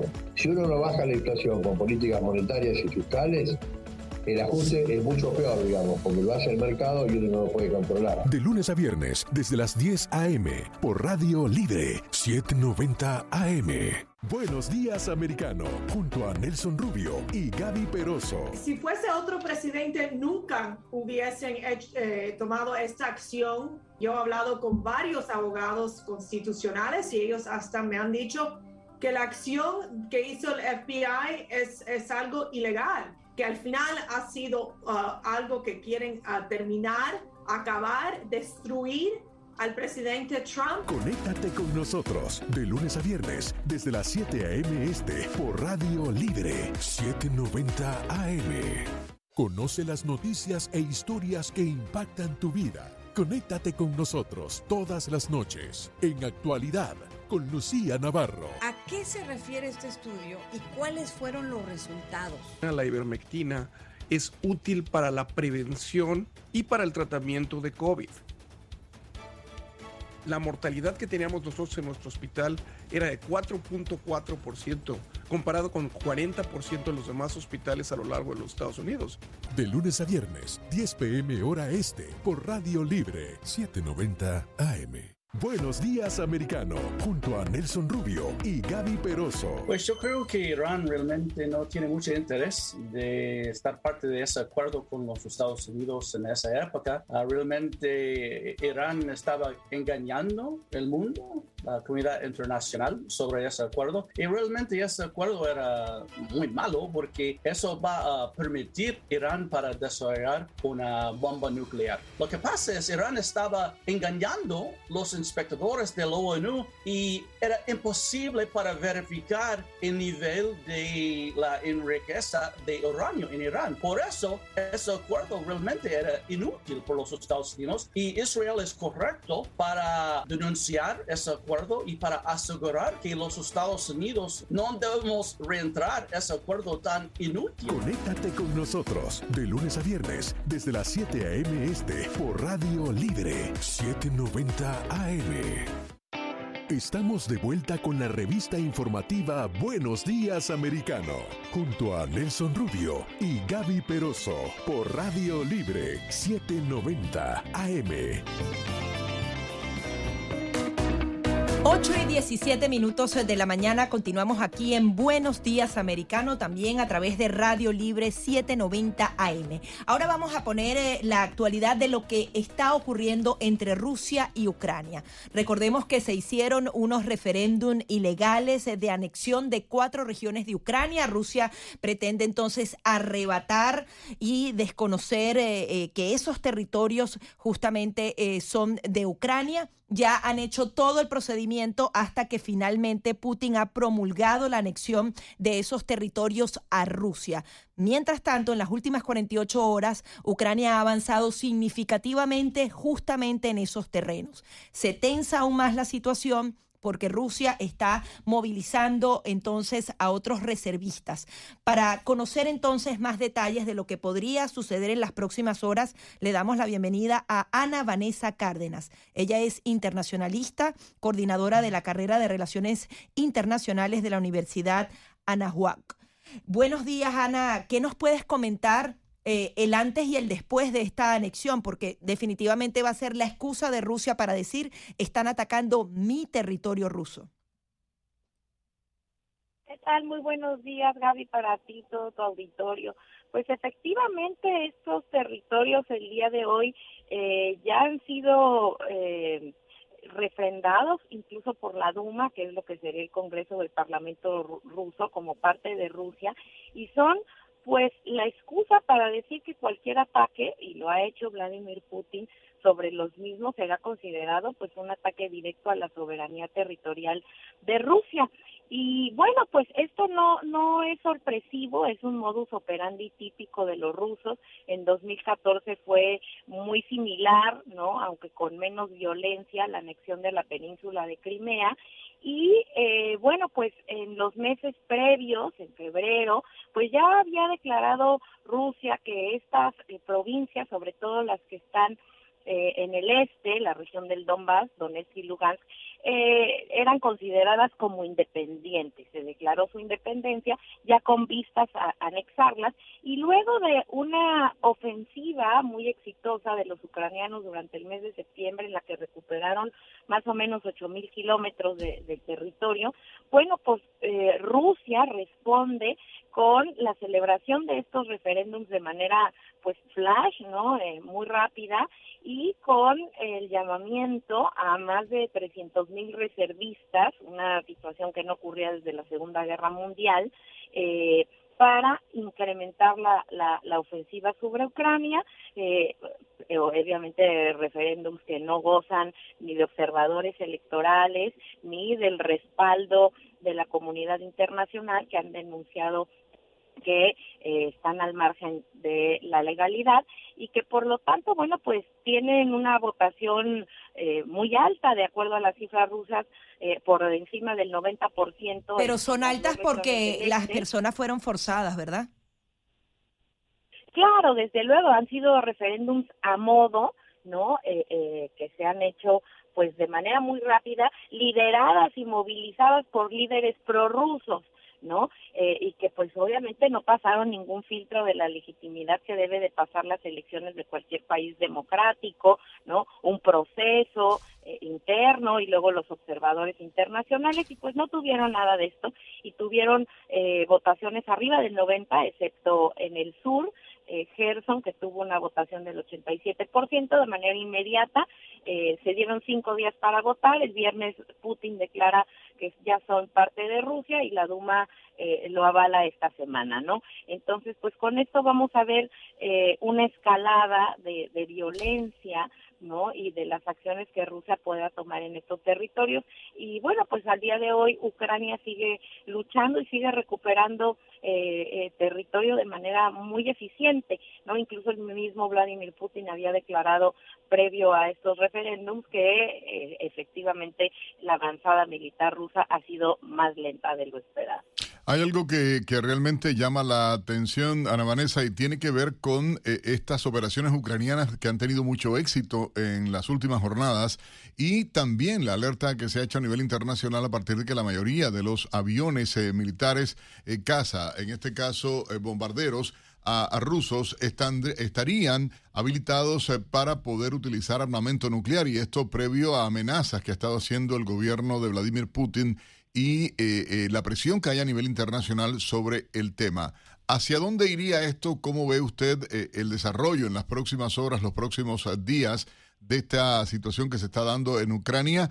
ante el avance de las tropas rusas, la negación de, de, perdón, de las tropas ucranianas y la negación de muchos de los nuevos soldados y de los militares rusos de continuar la guerra eh, contra Ucrania. Así es, Nelson, pues tenemos una situación muy complicada al interior de, Rusia con estas declaraciones eh, que creo, no soy optimista, eh, son amenazas y se quedarán solamente en lo discursivo, sabemos el daño, hoy sí lo sabemos, ¿no? Que el siglo pasado no se sabía el armamento nuclear. Eh, entonces, mucha gente al interior de Rusia ha hecho manifestaciones en contra ya de esta guerra y muchas de estas personas que han sido convocadas a ir a la guerra pues han escapado. Vimos incluso cómo se han incrementado las penas al interior de Rusia para aquellos que no cumplen no con eh, asistir y participar del llamado a, a la guerra hasta 10 años de prisión y cómo se han ido cerrando las fronteras para evitar perder a estos eh, soldados potenciales.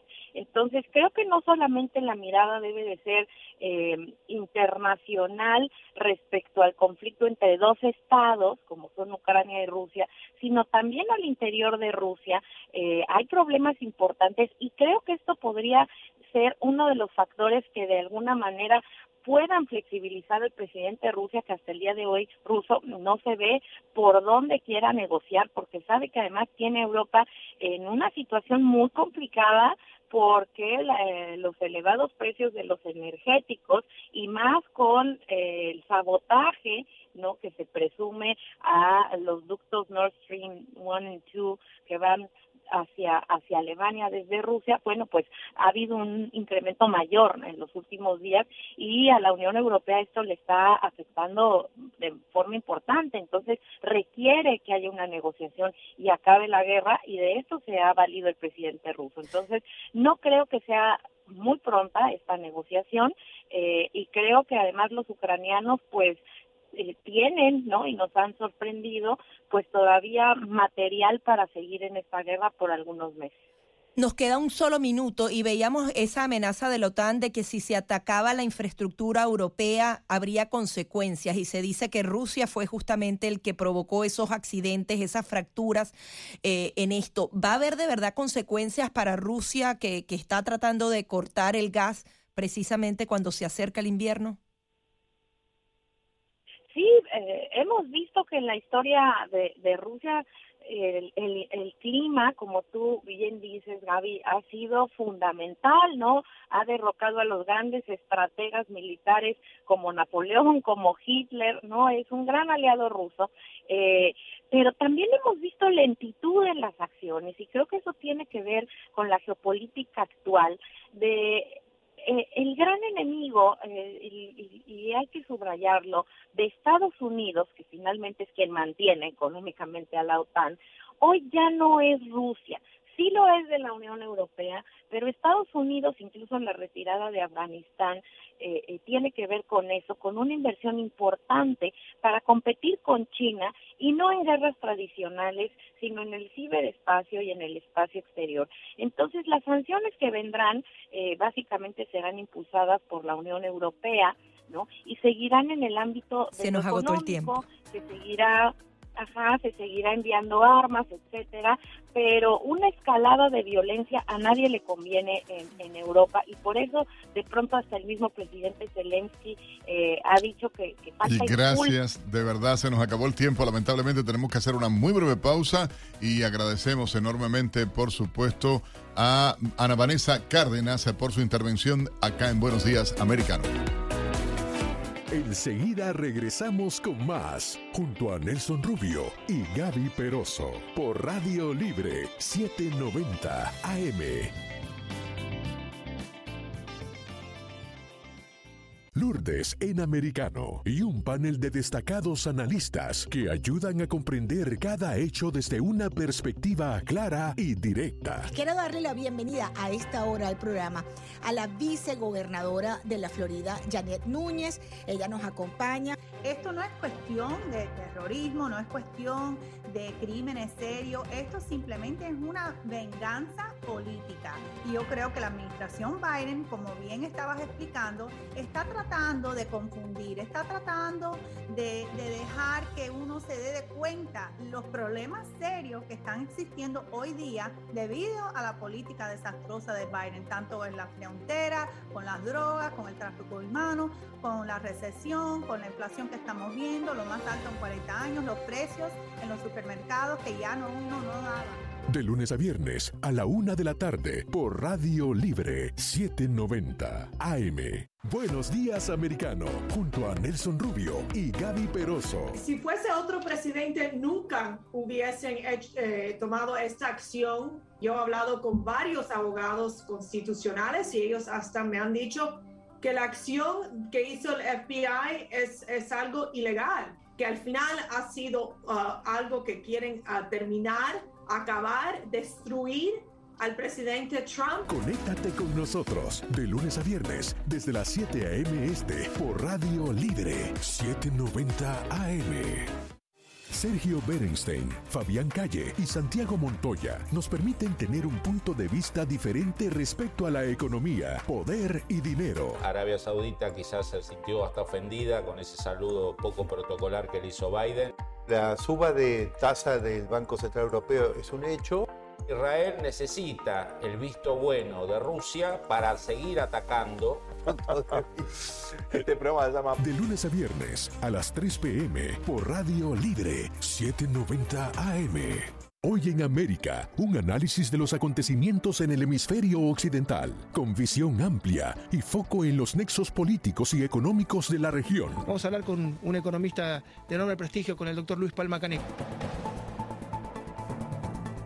Hay sectores que sufren más que otros, por ejemplo, sin duda la construcción, la venta de casas, la venta de autos, bienes durables, etc. Pero lo importante es que no se pare la producción en general. No es agradable que baje la construcción porque implicaría un poco más de desempleo, pero igual estamos en 3,6 en desempleo en Estados Unidos. Al bajar a la demanda de empleo para la construcción, eso va a ayudar también a que los salarios no sigan subiendo en términos reales y esto va a ayudar también a la inflación es el costo de bajar la inflación. Si uno no baja la inflación con políticas monetarias y fiscales, el ajuste es mucho peor, digamos, porque lo hace el mercado y uno no lo puede controlar. De lunes a viernes, desde las 10 a.m., por Radio Libre 790 AM. Estamos de vuelta con la revista informativa Buenos Días Americano, junto a Nelson Rubio y Gaby Peroso, por Radio Libre 790 AM. Continuamos con más informaciones aquí en Buenos Días Americano y ahora vamos a hablar de un tema bastante sensible para los venezolanos y yo creo que para la región entera porque definitivamente cuando hay corrupción y hay lavado de dinero se afecta toda eh, la región. Eh, recordemos que esta semana se dio eh, justamente una negociación directa entre Nicolás Maduro y la administración de Joe Biden donde se logró entonces la liberación de dos narcotraficantes que habían sido convictos y habían confesado sus delitos y ahora existe un temor de que Alex Saab, quien ha sido identificado como el principal testaferro de Nicolás Maduro, también podría estar a un paso de ser liberado tras algunas conversaciones entre la administración de Joe Biden y Nicolás Maduro justamente uno de los periodistas que reveló al mundo, en primer lugar, el nombre de Alex Saab es Roberto Denis. Él eh, trabaja justamente para el prestigioso medio de comunicación Armando Info. Adicionalmente fue perseguido, se le dictó una orden de detención en su contra por justamente eh, identificar a este hombre e investigarlo. Muy buenos días, Roberto. De verdad que es un honor tenerte aquí y quería eh, que nos contaras ¿Qué has podido saber de estas especulaciones de una posible liberación de Alex Saab, que está pronto por cumplir un año detenido acá en Estados Unidos? Hola, eh, buen día. Muchas gracias por, por, la invitación y por, por esas palabras. Eh, a ver, eh, yo creo que, que, estamos en un momento en el que hay demasiada especulación sobre, sobre el asunto de Alex Saab. Obviamente, entendible y comprensible por, por lo, que, lo que comentabas un poco. Hemos perdido momentáneamente la comunicación con Roberto Denis. Recordemos, estamos hablando con este okay. periodista venezolano. Adelante, Roberto, te perdimos Pero, por unos segundos. Si puedes retomar uh, tu... Sí, sí, te decía que hay como, de, o sea, evidentemente especulación por lo que ha ocurrido en las últimas semanas con esto de, de, de del intercambio narcosobrinos por los eh, por los presos americanos que estaban eh, allá en Venezuela, ¿no? Eh, pero, pero yo creo que, eh, como digo, es mucha especulación y también es mucha estrategia política, sobre todo del lado venezolano, eh, de querer poner el nombre de Alex Saab en, en esa posible lista de, eh, digamos, de, de, personas que puedan eh, estar metidas en una negociación similar. La información que yo tengo desde hace tiempo es que, digamos, desde el primer día que comenzó, digamos, esta, este acercamiento entre Estados Unidos y, y, y la administración de Nicolás Maduro, que fue ya hace unos meses, Nicolás Nicolás Maduro planteó de entrada la liberación de, de, de, de Alex Saab. Eh, pero como digo, la información que yo tengo es que hasta ahora, digamos, eh, desde el lado de los Estados Unidos se, ha cerrado esa puerta, sencillamente porque el caso de Alex Saab es un caso que todavía está, digamos, en manos de la justicia, digamos, el proceso como tal eh, el juicio como tal por la acusación que tiene relacionada con, eh, con lavado de dinero no ha comenzado, eh, porque bueno, hasta ahora los abogados de, Alex Saab en los Estados Unidos lo que han hecho es tratar de demorar el, el, eventual comienzo del juicio, alegando esta supuesta condición de diplomático venezolano, ¿no? Eh, y como eso no ha, digamos, no, no ha ocurrido, eh, digamos, las posibilidades de que su nombre entrara en una, en una negociación política de esta, si es que hubiera la voluntad también de, digamos, de meterlo a él en, en esta especie de negociación, eh, digamos, todavía no está, no está próximo a ocurrir. Eh, como digo, aquí hay mucha especulación y además hay mucha estrategia política del lado venezolano, eh, de, de, toda esta propaganda que hay a favor de, digamos, de, de, de Alex Saab, de venderlo como esta especie de nuevo héroe revolucionario, eh, digamos, de, de, poner, de estar permanentemente poniendo su nombre en, en, en agenda para crear esta, esta sensación, pero como digo, hasta ahora de acuerdo a la información que yo tengo, eso no estaría planteado. Sí, Roberto, hay que hacer justamente una, una aclaración. En el caso de los narcosobrinos ya había una sentencia firme en contra de ellos. Normalmente este tipo de intercambio se da cuando el proceso judicial eh, culmina completamente. Eh, en el caso de Alex Saab apenas está iniciándose. Pero hay quienes dicen, e incluso han salido algunas twitters de, de personas cercanas que podrían tener fuentes confiables que aseguran que a través de esa rendija de que Alex Saab sea un diplomático, podría por allí venir la liberación. Yo recuerdo que entrevisté eh, durante la Cumbre de las Américas a Brian Nichols, que justamente es el encargado del Departamento de Estado por parte de Latinoamérica, y no hacía una negación tajante. Hablaba un poco de, bueno, de las diferencias, de la separación de poder, pero no era contundente. Ahora, ¿Es posible declarar a Alex Saab diplomático cuando en teoría tú todavía no reconoces al régimen de Nicolás Maduro como el gobierno legítimo de Venezuela? Eh, a ver, creo que, a ver, creo que hay dos cosas, ¿no? Eh, uno es el nivel, digamos, judicial y, lo que está, digamos, digamos, que está en manos del Departamento de Justicia, de la Justicia de los Estados Unidos, eh, relacionado en específico con Alex Saab, ¿no? Y, otra es, bueno, el, el, asunto político o el plano político de, de esta que yo honestamente lo, yo, no, yo no lo llamaría negociación. Para mí aquí lo que está muy claro es, aquí ha habido unos gestos, eh, yo creo, de, de, la administración de Biden, eh, de tratar de transmitirle el mensaje a, a, Nicolás Maduro y, a, y, y, al, régimen chavista de que, bueno, de que desde Estados Unidos hay, digamos, eh, hay la disposición a mostrar ciertos gestos y a dar pasos, digamos, llamémoslo de buena voluntad en aras de eh, que se pueda, digamos, establecer un diálogo que ayude a resolver la crisis política eh, venezolana. Eh, y yo pensaría que lo que hemos visto hasta ahora, tanto el levantamiento de las sanciones por parte de, la, de OFAC a, otro sobrino de, Nicolás Maduro y Silvia Flores, que, era Carlos, que es Carlos Eric Marpica Flores, y la liberación de los dos narcosobrinos se enmarca en eso. Para mí no es casualidad que, digamos, esas, llamémosle esas medidas eh, favorables que, o esos pasos, digamos, positivos que ha dado eh, Biden eh, para, para, para, Nicolás Maduro, no es casualidad que estamos hablando de personas relacionadas, son familiares de, Nicolás Maduro y Silvia Flores, ¿no? Em, yo no creo que están, vamos a estar en presencia de una, digamos, una especie de barra libre donde ahora cualquier cosa que, que, se pida desde Venezuela va a ser, va, a ser cumplida. Y en lo específico de, tu pregunta, eh, es que el asunto, la decisión o no eh, de si el, señor eh, Alex Saab es diplomático o no, como digo, está también en manos de la justicia, porque ese es el recurso al que ha apelado su defensa y al que ha apelado toda la propaganda chavista alrededor de Alex Saab, justo después de que lo detuvieron. ¿no? O sea, durante años negaron la figura de Alex Saab, escondieron la figura de Alex Saab y obviamente escondieron todos los negocios opacos e irregulares que le estuvieron dando durante años de cientos de millones de dólares. Eh, y, era una especie de fantasma, ¿no? Y bastó que lo detuvieran para decir, ah, no, es que este señor es un, un enviado especial, dijeron primero del propio Nicolás Maduro, y seis meses después de detenido allá en Cabo Verde, recordarás, donde, donde fue detenido en junio del año 2020, eh, vienen a decir que él es embajador de Venezuela ante la Unión Africana, un señor que no es venezolano, un señor que es nacido en Barranquilla. Entonces, esa fue, digamos, la estrategia legal que buscó primero la, la defensa para demorar y tratar de impedir la extradición desde Cabo Verde a los Estados Unidos. No lo lograron. digamos, el argumento de demostrar eh, que, era diplomático, al menos desde el punto de vista de la justicia de Cabo Verde, no funcionó. Eh, yo creo que no va a funcionar desde el punto de vista de la justicia de los Estados Unidos. Eh, pero bueno, se trata de una estrategia de la defensa, como digo, primero para alargar lo más posible un eventual inicio del juicio como tal de la acusación.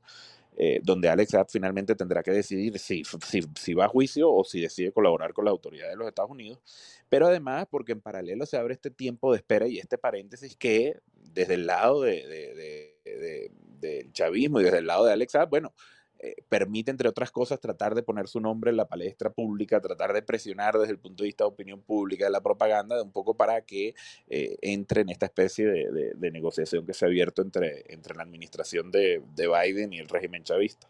Roberto, para poner en perspectiva a la audiencia, ¿quién era Alex Saab? Porque no solamente se limita a un caso de corrupción simple dentro de Venezuela, incluso él tiene información sensible de esas relaciones con Turquía, con Irán, con Rusia, cuán peligroso o poderoso era Alex Saab.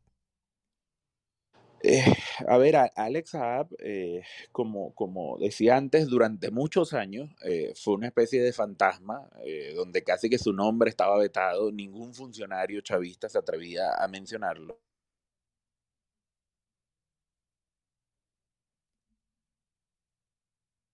Nuevamente hemos perdido la comunicación con Roberto y nos quedan apenas segundos. Pero bueno, eh, Roberto Denis. ligado Nos quedan segundos, Roberto. Perdimos unos segundos contigo. 15 segundos, ¿cómo lo definirías? Decía, que era, digamos, el hombre con el poder económico eh, a la sombra del poder político. De derecha de Nicolás Maduro en temas económicos. Así es. Era Roberto Denis, periodista de Armando Info y quien justamente dio a conocer al mundo el nombre de Alex Saab, el principal testaferro de Nicolás Maduro. Una pausa y ya venimos con más.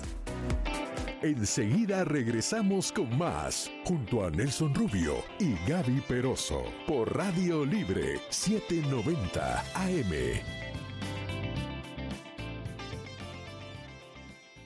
Buenos días, americano, junto a Nelson Rubio y Gaby Peroso. Pues yo creo que Irán realmente no tiene mucho interés de estar parte de ese acuerdo con los Estados Unidos en esa época. Ah, realmente Irán estaba engañando el mundo, la comunidad internacional, sobre ese acuerdo. Y realmente ese acuerdo era muy malo porque eso va a permitir Irán para desarrollar una bomba nuclear. Lo que pasa es Irán estaba engañando los inspectores de la ONU y era imposible para verificar el nivel de la enriqueza de uranio en Irán. Por eso, ese acuerdo realmente era inútil por los Estados Unidos y Israel es correcto para denunciar ese acuerdo y para asegurar que los Estados Unidos no debemos reentrar ese acuerdo tan inútil. Conéctate con nosotros de lunes a viernes desde las 7 a.m. este por Radio Libre 790 AM. Hoy en América, un análisis de los acontecimientos en el hemisferio occidental, con visión amplia y foco en los nexos políticos y económicos de la región. Vamos a hablar con un economista de enorme prestigio, con el doctor Luis Palma Canek. Hay sectores que sufren más que otros, por ejemplo, sin duda la construcción, la venta de casas, la venta de autos, de bienes durables, etcétera. Pero lo importante es que no se pare la producción en general. No es agradable que baje la construcción porque implicaría un poco más de desempleo, pero igual estamos en 3,6 en desempleo en Estados Unidos. Al bajar la demanda de empleo para la construcción, eso va a ayudar también a que los salarios no sigan subiendo en términos reales y esto va a ayudar también a la inflación. Es el costo de bajar la inflación. Si uno no baja la inflación con políticas monetarias y fiscales, el ajuste es mucho peor, digamos, porque lo hace el mercado y uno no lo puede controlar. De lunes a viernes, desde las 10 a.m., por Radio Libre 790 AM. Sergio Berenstein, Fabián Calle y Santiago Montoya nos permiten tener un punto de vista diferente respecto a la economía, poder y dinero. Arabia Saudita quizás se sintió hasta ofendida con ese saludo poco protocolar que le hizo Biden. La suba de tasa del Banco Central Europeo es un hecho. Israel necesita el visto bueno de Rusia para seguir atacando. Este programa se llama De lunes a viernes a las 3 p.m. por Radio Libre 790 AM. Buenos días, americano, junto a Nelson Rubio y Gaby Peroso. Si fuese otro presidente, nunca hubiesen hecho- eh, tomado esta acción. Yo he hablado con varios abogados constitucionales y ellos hasta me han dicho que la acción que hizo el FBI es, es algo ilegal, que al final ha sido uh, algo que quieren uh, terminar, acabar, destruir al presidente Trump. Conéctate con nosotros de lunes a viernes desde las 7 a.m. este por Radio Libre 790 AM. Estamos de vuelta con la revista informativa Buenos Días Americano, junto a Nelson Rubio y Gaby Peroso por Radio Libre 790 AM. ¿Qué tal? ¿Cómo les va? Bienvenidos a los deportes. Les saluda Diego López y sin esperar más, a lo que vinimos. Volvió la actividad de la UEFA Champions League y con resultados interesantes. Uno de ellos es la victoria del Inter de Milán 1 por 0 ante el Fútbol Club Barcelona en San Siro. El único tanto del partido lo anotó el turco Chanaloglu al 45 más 2 con un remate este fuera del área al rincón bajo de la meta defendida por Marc-André Ter Stegen. El conjunto español lo intentó en el tiempo restante y sin éxito, a pesar de pegar una pelota en el larguero y un tanto anulado debido a una mano de bar de Ansu Fati en una jugada previa. Tras la jornada 3, el Bayern lidera el grupo con 9 puntos, seguido por el Inter con 6 y el Barcelona es tercero con 3 unidades. En otra información que sorprendió a todos, el medio The Times aseguró que Ucrania, sí, Ucrania, se uniría a España y Portugal en las candidaturas para organizar la Copa del Mundo del año 2030. El país actualmente en guerra se unió a la propuesta y participará de manera simbólica con las naciones de la península ibérica. Aprobado por el presidente ucraniano Volodymyr Zelensky y el gobierno español y portugués, la propuesta ya está encaminada para hacerse realidad. Esta candidatura será rival de Grecia, Egipto y Arabia Saudita, que contaba con el apoyo de tres confederaciones, y también será de Argentina, Uruguay, Paraguay y Chile, la propuesta sudamericana para realizar la Copa del Centenario. Y en Indonesia continúan las investigaciones tras la tragedia sucedida el pasado fin de semana, donde murieron 125 personas en el estadio de fútbol Kanjuruhan. La policía de aquel país dijo que los portones del recinto deportivo, donde sus agentes lanzaron gases lacrimógenos y provocaron la estampida mortal, eran demasiado estrechos y solo admitían a dos personas por vez, cuando cientos trataban de escapar. Desde la policía manifestaron que la investigación estaba enfocada en seis de los 14 portones, donde se produjeron la mayor cantidad de muertes de espectadores durante la desesperación por salir. El vocero Didi Prasetio dijo, los seis portones no estaban cerrados, pero eran demasiado estrechos. Tenían capacidad para dos personas, pero eran cientos los que salían. Hubo una aglomeración allí. Y cerramos la sección de este día hablando de Manu Ginóbili, quien no para de hacer historia dentro del básquet, luego de convertirse en el primer argentino en ingresar al selecto grupo del Salón de la Fama de este deporte. Un sitio estadounidense especializado en esta disciplina lo posicionó en el octavo puesto en un ranking entre los 76 mejores basquetbolistas internacionales, excluyendo obviamente a los nacidos en Estados Unidos. Hasta acá la actividad deportiva. Gracias por haberse informado con nosotros. Un abrazo grande para todos y que sean felices.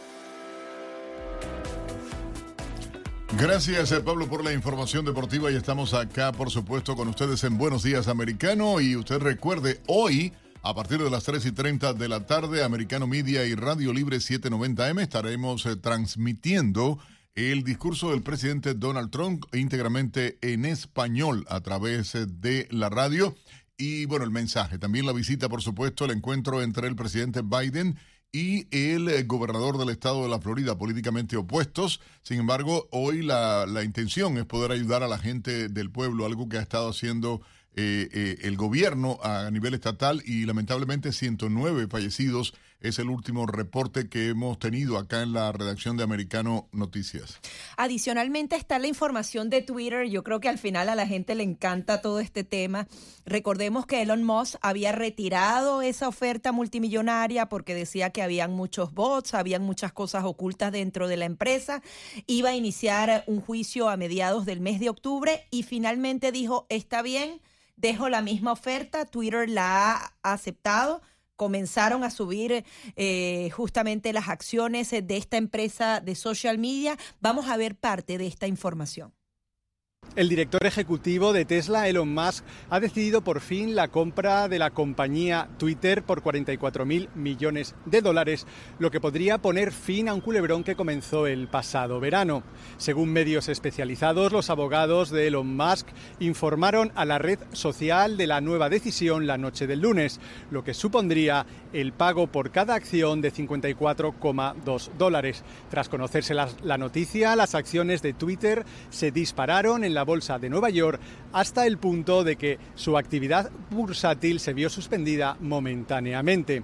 Elon Musk anunció el pasado julio la compra de Twitter por 44 mil millones de dólares, pero poco después dio marcha atrás a esta decisión, alegando que Twitter había incumplido varios puntos del acuerdo, entre ellos que no había informado del número de cuentas falsas en Twitter. Como respuesta, la compañía decidió demandar al empresario, lo que desembocó en un proceso judicial cuyo arranque está previsto para el 17 de octubre. Jorge Fuentelsaz, desde Nueva York, para la agencia EFE. Si bien y allá habrá que ver qué pasa también con los trabajadores de Twitter, cambia de mando la compañía, incluso quien ahora será su jefe criticó duramente a muchos de los gerentes de esta empresa. Habrá que ver cómo se comporta y también cómo cambia también el valor de otras eh, compañías dedicadas a este tema tecnológico y de comunicaciones. Hay otra información igualmente que vamos a estar eh, eh, dando seguimiento en nuestros servicios informativos y es la llegada de Anthony Blinken, el secretario uh, del Departamento de Estado de Estados Unidos, a Chile para reunirse con el presidente Gabriel Boric. Como yo digo, la, la gira esta de proletario todos los países unidos, ¿no? Visitando primero a Petro, el, el, izquierdista, ahora a Boric, y luego se va con Pedro Castillo. Dios los cría y ellos se juntan. De verdad, me parece aberrante que a estas alturas del partido se dé este tipo de cosas. No sé la intención de esta visita más que otra cosa fueron reclamos lo que se le hicieron en Colombia a Blinken pidiendo cosas absurdas como el TPS eh, para los colombianos, además fuera de contexto, en desconocimiento total de cómo funciona y políticamente, bueno, salir a defender a la dictadura castrista y, y restregarle en su cara este diálogo de paz que pasa por Venezuela, por La Habana, por, y, me refiero geográficamente con las dictaduras. O sea, en una, uh, por decirlo, aberrante o malintencionada o no sé qué, eh, política exterior que no responde a nada, porque ciertamente esto de aupar a las dictaduras del continente o a los países izquierdistas del continente, o hay una coincidencia en la línea ideológica uh, de la actual administración Biden, o, o, sencillamente como estrategia no sé a dónde apunta. Lo cierto es que esa visita del secretario de Estado, es decir, el máximo diplomático estadounidense a Latinoamérica, ha eh, desbloqueado algunas acciones de esa nueva agenda de izquierda. Vamos a hablar de diálogos con la guerrilla, con el ELN en suelo venezolano, que justamente es un régimen que ha sido acusado de delitos de lesa humanidad. Probablemente lo pedía Blinken desde Colombia, se reactive esa mesa de negociación y acuerdo entre la oposición y el régimen de Maduro, aunque realmente la negociación real se está haciendo entre Estados Unidos y el régimen de Nicolás Maduro por gas y petróleo. Y adicionalmente lo que pueda ocurrir en la Organización de Estados Americanos, que ya no tendrá esa línea dura con respecto a las dictaduras. Nos imaginamos también que Blinken tratará de aplaudir la posición de Gabriel Boric con respecto a los derechos humanos. Él en ese punto particular, ojalá se mantenga así, ha dicho que la violación de derechos humanos de izquierda o de derecha, él no la comparte, incluso decía que antes de ser presidente condenó lo que sucedía en Venezuela y le decían sus amigos de izquierda, no, no, no, no, si Venezuela es amiga, no podemos condenar lo que sucede en ese país. Él trata de mantener esa línea y el secretario Blinken trata entonces de eh, apoyarla, pero también vemos que el secretario Blinken dice que tiene muchas coincidencias sobre cómo se va a manejar el tema del narcotráfico y Colombia justamente ya no quiere erradicar los cultivos, tiene una línea ahora más holística, esa es la palabra, no sé exactamente a qué se refiere. el combate eh, con el narcotráfico es combate. Raro, ¿no? no, eh, se combate o no se combate, así de simple. Y, y mucho dinero se ha gastado el contribuyente norteamericano en esto del plan Colombia, hay que decirlo claramente. La postura de Estados Unidos hasta ahora no ha sido cambiar eso. Sin embargo, eh, Petro viene con su onda de que si la naturaleza, el no sé qué, eh, o sea... Y Estados Unidos dice que ahora está de acuerdo con esta visión. Es una visión completamente contraria a lo que ha venido ocurriendo en los últimos 40 años en Pero materia es que no ha habido, o sea, cuando el ex presidente Álvaro Uribe logró trabajar, hacer y, erradicar buena parte de los eh, cultivos para justamente evitar todo este tema de la droga y ahí disminuye lo que pasa es que hay muchos intereses detrás de todo esto, hay vínculos de muchos gobiernos y hay que decirlo de esta manera clara. Ah, de hecho, se cuestionó y está el caso del propio hermano de Piedad Córdoba cuando se vinculó al narcotráfico y estaba con el tema de la elección de Petro también. Entonces, mira, perdóname, ah, piensa mal y, bueno, y, vive convencido de que esa es la que es, porque ahí no hay otra opción para pensar, porque e, es, muy raro, ¿no? Eh, del modo que se da todo esto. Y le estás dando piso político a una de las principales organizaciones que se eh, dedica al narcotráfico, porque hablan de la guerrilla. Las guerrillas ahora no tienen ideología, tienen negocios en terreno y ahora se le está dando una posición preponderante al ELN, que además es una guerrilla que está muy desarticulada. No creemos que el tema de la negociación sea tan sencillo y ellos obviamente no van a cambiar las enormes ganancias que tienen por narcotráfico por apenas un espacio político dentro de Colombia o Venezuela. Eh, definitivamente. Hay una noticia de último minuto antes de entregar ya eh, para nuestra emisión informativa de Americano Noticias de inmediato. Ucrania reivindicó avances militares en la zona de Luhansk y las autoridades prorrusas admitieron que la situación es alarmante. O sea, perdiendo a realmente eh, Putin esta parte y esta influencia en estas zonas recientemente anexadas por decreto, etcétera, etcétera. Amigos, llegamos al final de esta emisión de Buenos Días Americano. Un placer acompañarles, Javi Peroso, Nelson Rubio, como cada mañana a partir de las 7 en este programa. Recuerde, a partir de las 3 y 30 usted tiene que estar pegado a Americano Media. Vamos a tener análisis y, por supuesto, ese discurso del expresidente Donald Trump que está aquí en Miami completamente en español y usted lo va a poder disfrutar por Americano Media. Hasta mañana. Nelson Rubio y Gaby Peroso se quedan revisando las informaciones para volver en nuestro próximo programa, de lunes a viernes, en vivo, desde las 7 a.m. Este, por Radio Libre 790.